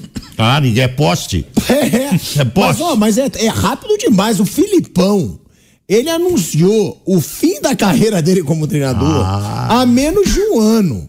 Ele, ele, há quanto tempo, Bruno, você que é enciclopédia? Ele no final do ano. Final do ano ele chegou. Seis na, meses? é, chegou na final com o Atlético Paranaense e depois virou coordenador. O Filipão anunciou o fim da carreira dele como treinador há seis meses. Seis meses. Agora ele já é o novo treinador do Atlético Mineiro, já impediu negociação do Alan. Agora, é aquilo também, né? Também não vou criticar, porque é dinheiro. O Filipão vai para receber, pelo jeito, um milhão e meio de salário. Mas é, muda muito rápido as coisas no futebol, né, Flávio Prado? O Filipão voltou. Filipão que tinha anunciado, agora eu vou ser dirigente. Foi dirigente do Atlético Paranaense por seis meses. Já é o novo treinador do Atlético Mineiro. E aí eu pergunto pra todos: é uma boa escolha do Atlético Mineiro, depois de tanta polêmica aí com o Cudê. Filipão, a gente sabe, tem uma ótima relação com o Hulk, principalmente, né? Que jogou com ele na Copa de 2014. É o cara do time. já dá aquela apaziguada, pô, o cara do time que é o Filipão. Respeito ele tem, né? De todo mundo, mas é um bom treinador ainda? O Filipão não, não treina já há algum tempo, né? Quem dá os treinos para ele é o Paulo Turra, já faz algum tempo, desde o tempo do Palmeiras, claro que sob a coordenação dele tá mais. Mas o Turra sai também do Atlético Paranaense? Sai. Vai com Foi- ele? foi demitido. Não, não, embora. Não, não saiu, não saiu. Ah, não saiu. Não saiu. Aí, aí o, o, o Filipão, até pela idade, aquilo que foi dito aqui sobre o filho do, o filho do, do Ancelotti, ele passou a dar. Aí quando o Atlético Mineiro veio para fazer o convite, ele convidou todo mundo, a comissão técnica do. O Filipão só inverteria de novo. O Filipão seria o técnico, o Turro o auxiliar e o Pracidelli o outro auxiliar. O, o Turra não aceitou sair. E aí, uma hora depois, ele foi demitido pelo, pelo Atlético O Paranaense. Atlético saiu com ele, porque o É, Filipão, dizendo- porque o dizendo- Filipão queria ele. Aí você- dizendo que era a escolha do Filipão e não do Atlético e tal. O que faz mais uma vez uma segunda versão do que o Flamengo fez, né? Antes se demitia técnico que perdia, agora você demite técnico que ganha. Porque o Paulo Turra ganhou tudo. Ele foi campeão invicto do Paraná, ele está como líder da chave da Libertadores, inclusive na frente do Atlético Mineiro. Ele está bem colocado no Campeonato Brasileiro, mas saiu, tá bom, o problema é deles. E ele não. Aí o Filipão chamou de novo, mas ele não quis. Ele solo. E o Atlético achou um cara para blindar o trabalho lá. Essa é a ideia, blindar o trabalho. Quer blindar o trabalho, qualquer coisa. Ah, Filipão ninguém discute, tal, só isso. Eles querem blindar o trabalho. A família do Filipão, pelo que eu sei, ficou pé da vida com ele. Ele tinha prometido que não ia mais ser treinador. E aí, no entanto, ele acabou aceitando. Ô, Pilhado, só uma colher de chá aqui, vai. Amanhã eu vou lançar meu livro, novo livro. a Claro, que bonito. Vai ser lá na, na- durante o resenha da Jovem Pan. Você vai estar lá, né? Na Debrécia. Na Debreche, é lá na, na 23 de maio. Todo mundo que puder dar uma passadinha lá, eu vou ficar muito feliz, tá? É um, meu Aí, sexto ó. livro. E o Mauro Silva vai estar lá com a gente. né? Vai estar um monte de gente da bola aí, tem um monte de gente convidado. Espero os amigos Tô todos lá. cagando, eu vou lá pra te ver, irmão. Eu vou lá pra te ver. Né, E Mauro eu espero todos Pereira? os meus amigos lá também, tá? Então, ó, tá aí na Debrécia. Sete da noite. Churrascaria, sete da noite.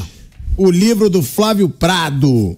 Então, seja sempre. Aqui o espaço é teu, Flavinho. Gente da nuvem. Agora, essa situação do, do Filipão, Mauro César Pereira, a gente caiu nessa discussão recentemente com o Vanderlei Luxemburgo. Claro que não é igual. O Vanderlei estava um ano e meio parado, o Vanderlei já tinha abandonado tudo no futebol, era político, dono de televisão. E aí teve a discussão: ainda é uma boa escolha? O Galo é um time que a gente fala. Ah, gasta, mas de onde vem o dinheiro? Mas gasta. Ele poderia contratar qualquer treinador. É, com o dinheiro que bota, poderia. E pagou caro no Filipão. Primeiro, por que, que você acha que o Filipão mudou de ideia tão rápido? É pelo dinheiro mesmo? Ou é motivação? Não tenho a menor ideia do Na que ele sua mudou opinião, de ideia. eu acho que é pelo dinheiro. Não, deve ter sido é. grana, sim, claro. É, um milhão e meio é uma, uma grana muito boa. É. Ele, ele gosta do negócio. Agora, vai ter uma dificuldade. Não que o Filipão não saiba dar treino, pelo amor de Deus. Eu, adoro- eu gosto muito do Filipão, gosto como pessoa, tudo. Mas ele não estava mais fazendo isso. Ele tinha um cara que tá, fazia tempo que ele estava preparando o Turra para Arrumar ser, outro auxiliar. ser- Então, ele vai precisar arrumar alguém para fazer o trabalho que o Turra fazia. É, o que é o campo, né? Fazer o dia a dia. E o Filipão, no coordenador, escalava o time, obviamente, não no Atlético Paranaense. E ele vai precisar, porque eu não, não acredito que o Filipão volte pro campo, daquele treinamento. Até pela idade dele, pela, até pelo saco, né? Agora não tem mais paciência para isso, pô. Então ele gerou uma certa dificuldade para ele, porque ele perdeu um cara que era estratégico, né? No, no- em todo o trabalho dele. Bom treinador ainda, Mauro César Pereira? Ah, eu não contrataria jamais, mas tem gosto pra tudo, né? É, eu nunca contrataria o Luiz Felipe Scolari para ser técnico do meu time, por uma série de razões. Mas isso só agora ou já Nunca, nunca, nunca. Ainda mais agora, ainda mais agora. Jamais contrataria. Não tem nada a ver com o que eu penso do futebol. Mas não tem pessoas que têm que fazer o que elas acham, não o que eu acho, né? É, o que me chamou a atenção nesse episódio foi a diferença de tratamento que houve em relação ao Vitor Pereira e o, o Filipão. O Vitor Pereira era um técnico livre do mercado, sem emprego, que acertou contra o clube e foi achincalhado, perseguido, sacaneado, zoado. Setoristas corintianos de madrugada secando o Vitor Pereira enquanto ele treinava o time dele, que era o Flamengo na época, lá contra Del Valle, de madrugada, pra ver o cara perder, negócio de sogra, essa história toda. E o Felipão tinha contrato com o Atlético Paranaense. O pupilo dele virou técnico do time em confiança a ele. O Atlético coloca nessa função o Paulo Turra por conta do Felipão. O Atlético não contratou o Paulo Turra técnico, colocou o Paulo Turra porque era o homem da confiança do Scolari, né? O Atlético Paranaense está no grupo do Atlético Mineiro na Libertadores. As vagas ainda estão em disputa, no caso do Atlético Mineiro tentando a classificação. Se enfrentaram agora recentemente, duas vezes, né? os dois times. O Atlético Mineiro ganhou com dificuldade o jogo do Furacão, agora de virada, para conseguir manter-se vivo na disputa por uma vaga na Libertadores na sua fase de mata-mata. E de repente ele pega e vai para o Atlético Mineiro. Quem criticava o Vitor Pereira tinha que fazer passeata na rua, então, agora. Por mim, não, ele vai para onde ele quiser. Não tem nada a ver com sogra, com escolha, se paga bem, se paga mal. Isso não é problema meu. Eu acho interessante a diferença de tratamento de alguns setores da mídia que ficaram tão indignados com um, um profissional que cometeu também o um erro da maneira que conduziu, isso é inegável, e que agora tem, vi até elogios, não, parabéns, não sei o que e tal. É uma. Aí tem, do, tem alguns quesitos, né? É, um deles é a ala dos agradecidos, né? Tem uma ala de agradecidos que nunca vai criticar o técnico que foi campeão pelo time dele. Essa turma nunca vai criticar. Né? Foi campeão pelo meu time, então tudo que faço vai, vai, vai ser aplaudido. Eu discordo até do Zico algumas vezes. Não concordo com tudo que o Zico fala ou pensa. Por mais que ele seja meu ídolo do, do meu time. Uma coisa é uma coisa, outra coisa é outra coisa. Essa é a minha forma de trabalhar e de pensar. É, não acho que seja uma contratação que faça sentido se você pensar no retrospecto dos técnicos do Atlético. Mas o Atlético também não tem sentido nenhum nas contratações dos técnicos, é tudo muito aleatório, vai, vai tentando, vai tentando. Como disse o Flávio, ele é um escudo, né? Ele é um cara ali que tem um tamanho, ele é muito grande. Ele tem uma história, é inegável, um técnico vitorioso, tem uma. É, é vice-campeão da Libertadores. Né? Então ele chega o peso que ele tem, que ele carrega. Né? Então, nada mais natural do que o Atlético ficar batendo cabeça. Como o Flamengo também faz. E outros tantos fazem. Ficam aí procurando, tentativa e erro. Não tem muito critério. Quero um técnico com tal perfil. Não. Se o Diniz sair do Fluminense amanhã, será que o Fluminense vai contratar outro técnico com posse de bola? Tu, talvez não, talvez contrate um tremendo retranqueiro. Porque não existe critério. Vai buscar o Carilli, vai buscar. Ah, o Santos fez isso, né? Tirou o Carilli e pôs o Diniz. Tirou o Diniz e pôs o Carilli. Isso, isso. E, e antes do Diniz no Fluminense era o Abel Braga. Pois é, é exato. Não, tem, não, existe critério, assim, tipo, uma linha de pensamento, técnico de uma determinada forma de trabalhar que se aproxime minimamente. É, mas isso que me chamou mais a atenção. As diferentes reações que os personagens provocam na mídia, né? na própria mídia. A reação é diferente demais, dependendo de quem está envolvido é, em determinada situação. Que foi um assédio do mesmo jeito, né? Não, do mesmo jeito não. É. Um estava sem emprego. O Flamengo não tirou o técnico do Corinthians. O Vitor Pereira estava sem contrato, anunciou que ia embora. Falou, bonitão, quer trabalhar ano que vem lá? O dia primeiro você está livre. É uma história. O outro estava empregado, os times são da mesma chave na Libertadores, a fase de grupos não acabou, os times estão brigando ainda por colocação, por classificação e tudo mais. Né? São times que disputam o mesmo campeonato brasileiro também. Ele tinha um contrato em vigor. O, o, Paulo Turra foi colocado como técnico, isso é uma coisa óbvia. O Atlético, quando mandou embora o Paulo Turra, na minha visão, acho que agiu corretamente altivez. Vem cá, eu coloco você na função porque você é o cara de confiança daquele outro. O outro me largou, desculpa, eu não quero você mais também. Então sai todo mundo, eu vou começar do zero. Eu não vou deixar um homem de confiança do Felipão, que agora é meu rival, para tragar meu time. Não que o Paulo Turra não fosse capaz de separar as coisas, não é isso, mas não faz sentido. Por mais que ele seja um profissional sério, dedicado, não faz sentido. Porque nunca o Atlético, a gente ia pensar no Paulo Turra como técnico, na minha visão, se não fosse escolar. Porque ele nem tem história para isso. O Atlético é um time importante do futebol brasileiro. Paulo Turra é um auxiliar do Felipão. Né? Como eu não pensaria no Carilli, por exemplo, antes do Carilli virar técnico. Ele já treinou o Atlético Paranaense. Mas não, não quando ele era auxiliar dos caras que treinavam o Corinthians, que ele era auxiliar fixo. Já tinha se firmado como técnico. O Atlético Paranaense precisa de um técnico de verdade. E não de um auxiliar. O Turra agora até acho que é correta essa escolha dele. Já que teve essa oportunidade, ele fala, não, agora eu vou seguir meu caminho. Uma oportunidade certamente vai surgir, que ele faça sucesso. Mas eu entendo o Atlético, eu entendo a atitude do Atlético Paranaense. Eu acho que é uma questão muito explicável. Eu, eu, eu trago o Felipão. A gente vai à final da Libertadores. Né? E outra coisa, o Atlético Mineiro é o algoz do Atlético Paranaense na última final de Copa do Brasil que eles fizeram, que foi no ano retrasado. O Atlético Mineiro ganhou do Atlético. Tem, tem um embate aí. São times que brigam, gente, pela mesma fatia do bolo. O Atlético Mineiro e o Atlético Paranaense brigam pela mesma fatia do bolo. Disputaram uma Copa do Brasil, jogam Libertadores, jogam Brasileiro, brigam pela mesma faixa de classificação ali, que é pelo menos chegar em zona de classificação para outra Libertadores. É um rival direto. Você não está saindo para jogar no outro país. Não, é um rival direto. Não vai, ah, o cara foi pro Arábia Saudita ganhar uma grana. É diferente. Não, o cara teve uma proposta financeira. Ele sai para um rival, do mesmo grupo da Libertadores. Imagina se o Vitor Pereira fosse técnico do Corinthians com um contrato, rompesse com o Corinthians fosse pro Flamengo na mesma chave da Libertadores. Mas isso é antiético ou é frescura do futebol? Não, eu, não, não eu acho que é mercado não, também. Não, eu, né? eu, eu também não deveriam ter valorizado o Vitor Pereira quando é aconteceu. É isso que eu tô dizendo. É um isso. apanhou pra caramba. É o, outro, o outro ganha elogio. Isso que eu não entendo. Com que critério nós temos, afinal? Qual é a lógica? O discurso da ética que pautou as críticas ao português. Que eu acho também que pisou na bola, conduziu tudo errado, contra ele mesmo. Ele fez um gol contra. Não estou aqui a defender o Vitor Pereira com relação àquele episódio, não. Eu estranho as reações. É isso que eu estou tentando abordar. Né? Agora, é, eu acho que é mercado, tudo bem, cada um sai do emprego que quiser, a hora que quiser. Mas o clube em questão, acho que no caso do Atlético, tem assim, uma dose para ficar chateado, porque o técnico de campo do Atlético Paranaense era o Paulo Turra. E ele só virou técnico, isso é óbvio, né? porque ele é o cara de confiança do Escolari. Eles foram juntos para o Atlético ano passado, foram eliminar o Palmeiras. Pô, olha o feito, no Allianz Parque. Foram à final, fizeram a final digna contra o Flamengo, perderam de 1 a 0 com um homem a menos. Poderia ter tido uma sorte melhor, fizeram um, jogo dentro das suas possibilidades, até bem aceitável, na minha opinião, com o elenco inferior. E, como o Felipão falou, não quero mais ser técnico, o que, que eles fizeram? Não, não trouxeram outro cara. Não, vamos botar então o seu treinador de campo como nosso técnico que você coordena.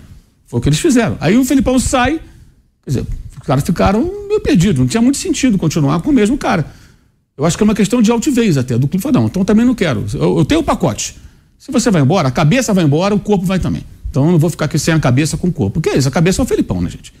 A cabeça é o Felipão. Tudo passa pelo Felipão. E o Paulo Turra é um discípulo do escolar. Juntos ganharam o Campeonato Brasileiro pelo Palmeiras em 2018. E o Paulo Turra já era um cara atuante na beira do campo ali e tudo mais. E no dia a dia de treinamento, pelo que a gente sabe. Então é, uma, é uma, um conjunto. Eu entendo a atitude. A única diferença, né, Mauro? E aí eu, eu, concordo com você. Eu não acho que nenhum dos dois é errado. É negócio, é mercado, fez proposta melhor, tem que sair. Se você quiser, porque às vezes o cara prefere ficar num lugar que ele goste mais, ganhando menos. Agora, é que o Vitor Pereira mentiu, né? Ele falou da sogra. O Filipão não. Eu não sei se ele mentiu. Não. Ele não tem uma sogra? A não, sogra que ele tinha que sair por causa da sogra. Sim, mas, mas quem disse que é mentira? Pode ser verdade. Ele falou que ele ia sair por causa da sogra, depois ele mudou de ideia. É, eu acho Na verdade, não foi isso, né, gente? Ele sabe é, muito bem é porque ele saiu. Na verdade, é o Vitor Pereira. Isso, então, sabe por que ele, ele foi bobo? Ele foi bobo porque ele poupou os dirigentes do Corinthians. Ele, ah, quis, tá. ele, quis, ele só poupou ele era amigo os dirigentes do, do Corinthians. Isso, ele botou um problema pra, no bolso dele um problema. Ele arrumou um problema para ele. Porque se ele falasse a verdade, publicada pelo site Meu Timão, antes da saída dele, a matéria do Rodrigo Vessone, que é detalhadíssima, que deixa bem claro, Vitor Pereira não deve continuar porque ele quer fazer mudanças no elenco, contratações, partidas e chegadas de jogadores e o clube não poderá bancar. Então, para não ficar chato, ah, não, tenho a minha sogra. Aí, aí vem o Flamengo e eu falei, agora? Eu falei jamais sogra. imaginou que ia ter um convite do Exatamente. Brasil. Esse, então, esse foi o ponto. Ele então, tentou ele, blindar o Duílio. Ele, ele agiu contra ele. Ah, mas não foi só o jogador, o sentiu traído. Daí se reforçou uma narrativa que preserva os dirigentes e joga toda a culpa no cara. E pouco se pensou. Olha o resultado do que deu nisso aí. Ele estava certo. Eu mesmo disse que o trabalho do Vitor Pereira ano passado, para mim, foi aquém do que se esperava. Mas era muito melhor do que está acontecendo agora. O Corinthians está perto do rebaixamento, já caiu da Libertadores. Ano passado eliminou o Boca na bomboneira, todo arrebentado. Com vários laterais esquerdos em campo improvisado, que não tinha nem jogador base, para jogadores da base. Eliminou o Boca lá dentro. Lá dentro. Era o Vitor Pereira. Aos trancos, mas avançou. Caiu para o Flamengo, foi a final da Copa do Brasil e classificou para a Libertadores. Hoje ele está sobreviveu na, sobreviveu na Copa do Brasil, já saiu da Libertadores, não sabe nem se vai Sul-Americana e está perto da zona de rebaixamento. E as mudanças que ele queria fazer no elenco me parecem bem claras que elas eram necessárias, seriam necessárias. É um elenco que precisava de uma ser arejado, né? O, o, o, que eu digo assim, o que me chama a atenção é a diferença de tratamento. Agora, cada um faz o que quer, gente. Ninguém é obrigado a trabalhar em lugar nenhum. Quer sair do emprego, sai, paga a multa, vai embora. Isso aí eu não questiono, porque de fato o Atlético tem o direito de contratar o treinador. O Atlético Mineiro está na dele. Eu quero o Felipão. O Felipão tem uma proposta. Você aceita? Aceita, vem aqui trabalhar aqui, acabou. Como ele já perdeu é, técnicos também para outros clubes, para o exterior e tudo mais. É, Vereador, eu, eu, eu, só uma informaçãozinha. É. O, falando em técnico, o, o André Jardini acertou com o América do México, que é o time mais rico da América. Ele foi contratado, ele estava no São Luís, o América do México pagou a multa e o André Jardini, que era o técnico da seleção sub-20 do Brasil, foi para o México. Ele, e, ele, e ele levou com ele o Paulo Vitor, que é o técnico da base do Palmeiras que revelou toda essa molecada fera aí, que era o auxiliar técnico dele na seleção sub-20. Então, falei com ele agora há pouco. Ele já acertou com a América do México e já está na fase de preparação de pré-temporada nos Estados Unidos. Eu queria dar uma palavrinha a respeito disso do Filipão. É, é, se vai dar certo ou não, a gente vai ver só com os resultados, né? É estranho mesmo. A, a saída do Filipão é, foi uma saída estranha. Mas a gente não tem conhecimento, como, como o Vitor Pereira é, deixou é, poupando aí os dirigentes do Corinthians, né? Não, não disse a razão é, verdadeira em razão da sua, da sua decisão de sair do Corinthians. O Filipão pode não estar tá falando. Então ele poderia estar tá com algum problema dentro do Atlético. Eu não descarto isso. Ele poderia estar vivendo algum problema dentro do Atlético. E ele é um cara, hoje, absolutamente independente financeiro. Né? Se ele tivesse é, com uma tranquilidade total dentro do Atlético, eu, acho que dificilmente ele tomaria uma decisão como ele tomou. Sabe? Mesmo, mesmo ganhando mais, mesmo tendo um salário melhor. Sabe? Não é só a vontade de voltar. Esses caras têm coceirinha mesmo. É, o município falou isso, de vez em quando dá uma coceirinha, fala, mas não. Primeiro é minha saúde, não quero saber. Esses caras têm essa tal dessa coceirinha é, de voltar para ser técnico à beira do gramado. Tem coceira para isso. Mas eu queria saber. Tá, mas ele ia aceitar se essa coceira fosse de 300 mil reais? Não sei, não. Não, é o que eu tô dizendo. Senão ele teria continuado. É, é o que eu tô dizendo. Eu acho que deve ter alguma razão que nós. Não, Bruninho, então, Bruninho mas, concordou. sim, mas eu acho que tem alguma razão que nós desconhecemos é, dele ter tomado essa decisão. Sabe? É como o Vitor também é, não contou a razão verdadeira, real, né, da decisão de deixar o Corinthians, né?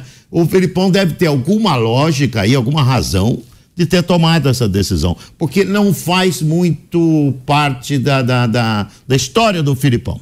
A característica do Filipão nunca foi essa, né?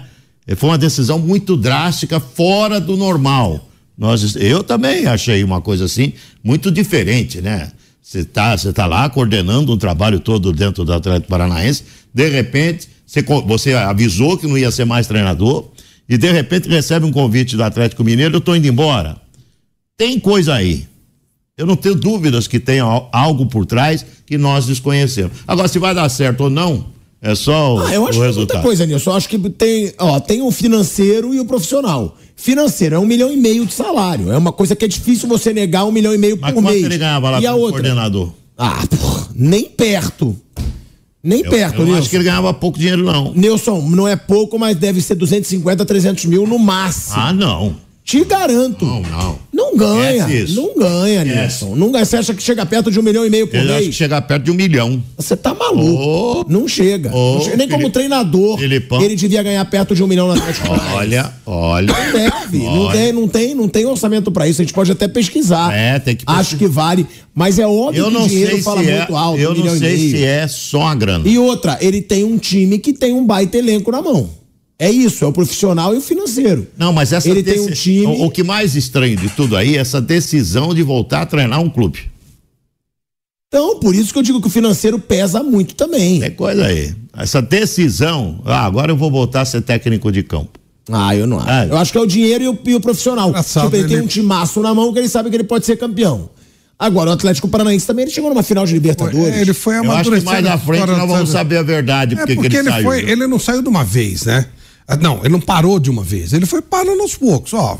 Fazer mais uma temporada, mais meio ano e tal. Tanto que quando ele falou que ele ia parar, já estava meio que defi- definido isso. Era até atendendo a família, aquela coisa. Muito parecido com o caso do Muricy. Do Muricy. Ô, você já tá rico, fica quieto em casa e tal. E o que ele foi fazendo? Foi cada vez mais passando coisa pro Turra fazer. Cada vez mais. E vai chegar uma hora, bom, agora nós invertemos o papel. Você toca e eu tô só aqui na coordenação. Vira um coordenador. E isso, dou, te dou o respaldo pra você, você precisar de alguma coisa. E aí, de repente, ele aceita voltar a ser treinador. E aí, desabou tudo, né? Ah, eu acho que a gente tá sendo romântico demais. Né, Bruninho? Você acha que é só, você acha que é só grana? Não, eu acho que a grana é muito E a determinante. chance de pegar um time bom. É ali, isso, que- e pegar um tentar- elenco que é poderosíssimo, que tem dinheiro pra Não é contratar. característica dele. É. Não é. assim, eu- ele é uma, uma oportunidade. Eu acho que cada um faz o que quer, desde que cumpra os contratos. E cumprir contrato não quer dizer ficar até o fim do contrato. Se tem multa paga, enfim, esse tipo de coisa. Coisa que o Vitor Pereira fez mesmo. Ele cumpriu o contrato até o fim. né? Ele, ele sai do Corinthians em fim de contrato. É, assim, eu, o cara acho que tem que fazer, porque se, se perde aqui é muito assim, de se perde três jogos, manda tudo embora. Então, ele recebeu uma proposta que ele achou boa e assumiu. Aí dá certo ou não. O Felipão é, é um cara muito. O dar certo ou não do Felipão depende muito de resultado. Ele não é um cara que vai apresentar eh, nada muito diferente no futebol da equipe. É um cara que. Acho que a intenção do Atlético é trazer um nome grande mesmo para para deixar os dirigentes meio fora do debate, cair tudo em cima dele, eh, o que for bom ou ruim. E pegando os últimos quatro trabalhos do Felipão, é, dois deram resultado e dois não deram. Né? O Palmeiras, quando ele assumiu em 2018, foi campeão brasileiro e com ele não perdeu nenhum jogo, deu resultado. Depois acabou saindo em 19, mas enfim, entregou um título brasileiro. Cruzeiro em 2020 foi ruim, pegou na Série B e não melhorou muito do que estava ali. Grêmio em 21 foi muito ruim. Né? Teve uma. Foi o técnico que ficou mais tempo ali naquele campeonato que o Grêmio foi rebaixado. Quando ele saiu, a situação já era muito difícil para não cair. Veio o Wagner Mancini e não conseguiu evitar o rebaixamento. E no Atlético Paranaense foi bem, né? foi o vice da Libertadores, sexto no Brasileiro, uma boa colocação, quarta de Copa do Brasil. Então, nos últimos quatro trabalhos aqui, dois foram bons e dois não foram em relação a resultados, que é o que o Felipão entrega. É resultado ou não? O Felipão não vai entregar nada de muito diferente. Grandes inovações. É, não vai ser, não. Eu quero trazendo ele porque eu gosto, de, eu quero esse tipo de futebol. Não, ele vai entregar um futebol simples, normalmente com defesa bem armada, bola longa, bola aérea boa. E é isso, né? Aí se vai dar resultado ou não, a gente vai ver daí para frente. Mas tem um elenco de qualidade, que é ainda vivo na Libertadores e no Brasileiro. É aquele negócio, né? Bruno, Mauro, Flávio. Se a gente for ver a situação do Atlético Mineiro, não combina um treinador com a característica do Filipão. Sim. Agora, é um treinador vitorioso. É aquele negócio. É o melhor treinador pro time do Atlético Mineiro hoje? Não, não é. Se você for falar de estilo de jogo, como o Atlético pode jogar, um time com tantos grandes talentos, eu não acho. Mas é um treinador vitorioso, né? É, por onde ele passou, ele venceu, ou ele chegou perto de vencer. É, será que o Atlético quis essa situação de ser um cara muito cascudo, teve ali invasão de treino, carro do Cudê cercado, Atlético pressionado. É aquele negócio que a gente falou, vai ser um escudo. Ah, foi porque pensaram na blindagem, com certeza pensaram. Sim. E vencedor, você acha que também tem o lado vencedor? Porque o estilo de jogo não é o do Atlético. Não, não é. Mas com certeza esse lado de blindagem dos, dos cartolas, com certeza aconteceu. Que deve ter ido encher o saco dos, dos menins lá, devem ter. Né? A torcida fica em cima.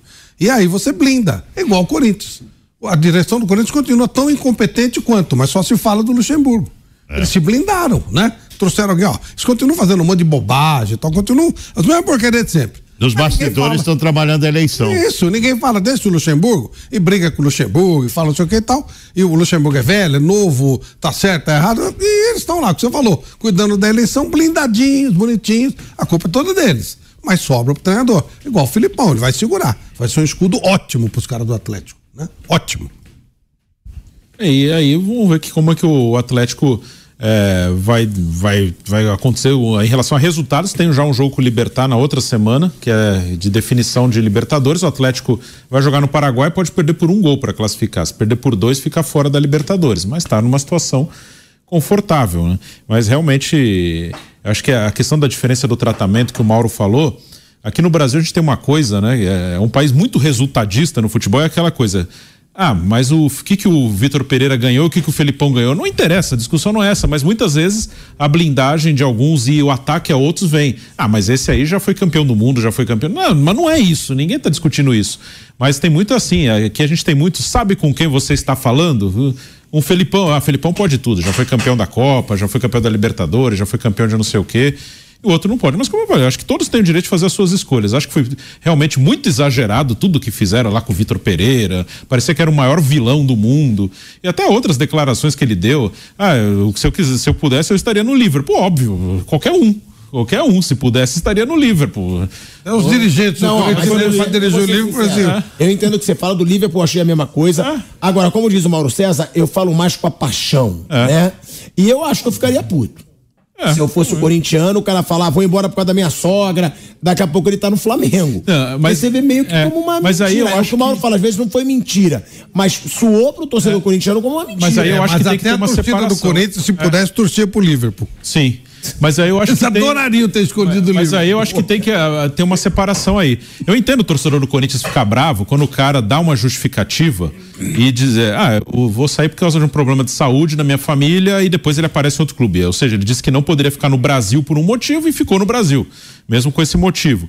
Acho que tem que ter uma separação entre o torcedor e o jornalista. Exatamente. Porque quando o jornalista abraça a tese do torcedor para ganhar, pra ganhar like, ganhar seguidor, aí é errado. Eu torço pro São Paulo, não escondo. Mas o que o São Paulo faz, deixa de fazer, não é problema meu. Ó, a gente vai voltar, calma aí, Nilson, a gente vai voltar pra rádio. A gente vai encerrar na Rádio Jovem Pan. Então estamos encerrando na Rádio Jovem Pan. Uma boa noite, rapaziada. Seguimos no YouTube e na TV Jovem Pan. Bom, tirou o óculosinho. Queria falar? Quer falar, Mauro César Pereira? Não, isso vi que que o o falou, o que o Bruno falou é perfeito, porque é é exatamente isso. Foi o ponto que eu critiquei, que eu questionei. É, o torcedor do Corinthians não questiona, ele tem razão de ficar com raiva do Vitor Pereira, vai para outro time e tal, normal. Agora, o camarada chegar no microfone, eu escrever, ah, não, absurdo, Vitor Pereira, rede social. Ah, sogra, que não tem ética.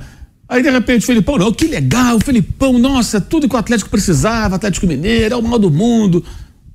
A ala dos gratos. A ala dos gratos. Os gratos são assim, a gratidão é eterna.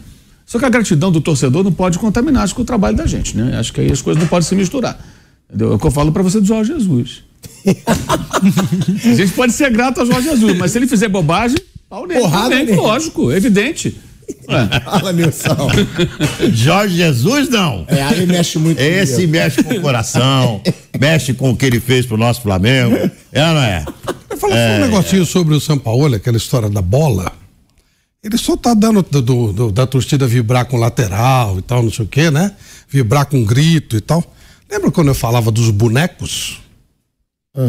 Tinha mais qualidade de torcida, os bonecos, né? os bonecos não vibravam com lateral. Como ele é Os bonecos não, não vibravam Você- com, você com o bico interrompeu pra fora. Não, eu só lembrei dos é um bonecos. A qualidade de treina, de, de torcida dos bonecos era melhor. Eles não vibravam com, o que seria um com- lateral, com escanteio, com, com carrinho. Eu nunca vi boneco vibrar com isso aí. Quem vibra é a torcida. É a torcida que criou isso aí. Essa palhaçada para jogador ficar pulando com lateral e tal. Os bonecos ficam quietinhos. Tem uma bela situação, seria te soltar num estádio, sabia? Você toparia essa produção? Não, eu, eu não restinho de século, nesse restinho de século eu não pretendo mais em estado Você acha, Brasil, não. você acha mais bonito o estádio vazio, né? Não, eu gosto de boneco. Acho boneco, boneco, legal. ah, com Você, o cara paga e tal, não enche o saco, Nilson, você não vaia, não torra, não comemora a lateral. Falar mais nada. Não gosto de estádio vazio, não, de estádio cheio, não. O Filipão vai ser. Eu acho que a gente não sabe a, a real razão que ele saiu do Atlético Paranaense. Pra mim, isso aí tem. Como é que é? Como é que, como é que eu. Como é que se falava, o seu Tuta? Como é que é? Tem arroz- cheiro de arroz queimado. Cheiro de arroz queimado. Tem cheiro de arroz queimado. Então precisa descobrir. Um dia vai- a gente vai descobrir por que que ele saiu. Não, é, Então- do, não é do perfil do Filipão Mauro, esse tipo de sair. uma pergunta papum. Desistiu de vender o Alan, porque o Filipão proibiu. Não Flamengo- sei não, hein? Eita! Só vê o Alan, né? O Alan. Era um pouquinho pra ver aí. Pode ter o Alan, reviravolta, né? então. É, até o Eu não acho que tem reviravolta, não. O Felipão pede pra não vender. Agora o Atlético tem uma corda no pescoço, né? Aquela fonte de dinheiro parece que não tá Não, jogando. e já tinha as notícias o que o jogador Rodrigo também Caetano. Já, embora. não, já jogador tinha as notícias que o Rodrigo Caetano não queria vender e os caras falaram: tem que Caetano Não vender. apita nada. Quem apita são os Não, sim, mas os mecenas não queriam. Isso né? não é um funcionário que vai executar o que os chefes dele mandarem. Se eles falaram tem que vender o jogador, tem que vender o jogador, não é ele que vai decidir. Ele Então, só um tem, minuto tem pra direito gente não ao encerrar o programa dele. sem a informação. Tem chance do Alan, então, ainda negociar com o Flamengo. Claro que tem. Ó, em cima do que o Nilson falou, de que pode ter alguma coisa, duas coisas que apareceram hoje. O, o Vitor Roque está praticamente negociado com o Barcelona e tem proposta pelo Bento, o goleiro. Do Benfica. Ó, e tem proposta do Benfica, e isso, inclusive, desperta o interesse do Atlético Paranaense aí. no Santos. Olha que Cara, ele não ia beleza. embora assim, não. Galera, a gente tem que finalizar um canelada. Muito obrigado pela sua audiência, mesmo hoje sem ter jogo. A gente teve uma audiência razoável, claro que não foi maravilhosa, mas foi razoável aqui com a gente. Muito obrigado. Amanhã tem bate-pronto, hein, a partir de meio-dia. No YouTube da Jovem Pan Esportes e na Rádio Jovem Pan. Uma boa noite pra todos vocês.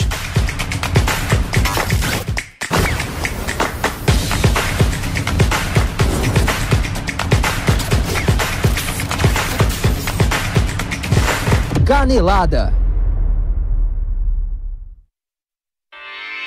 Realização Jovem Pan News.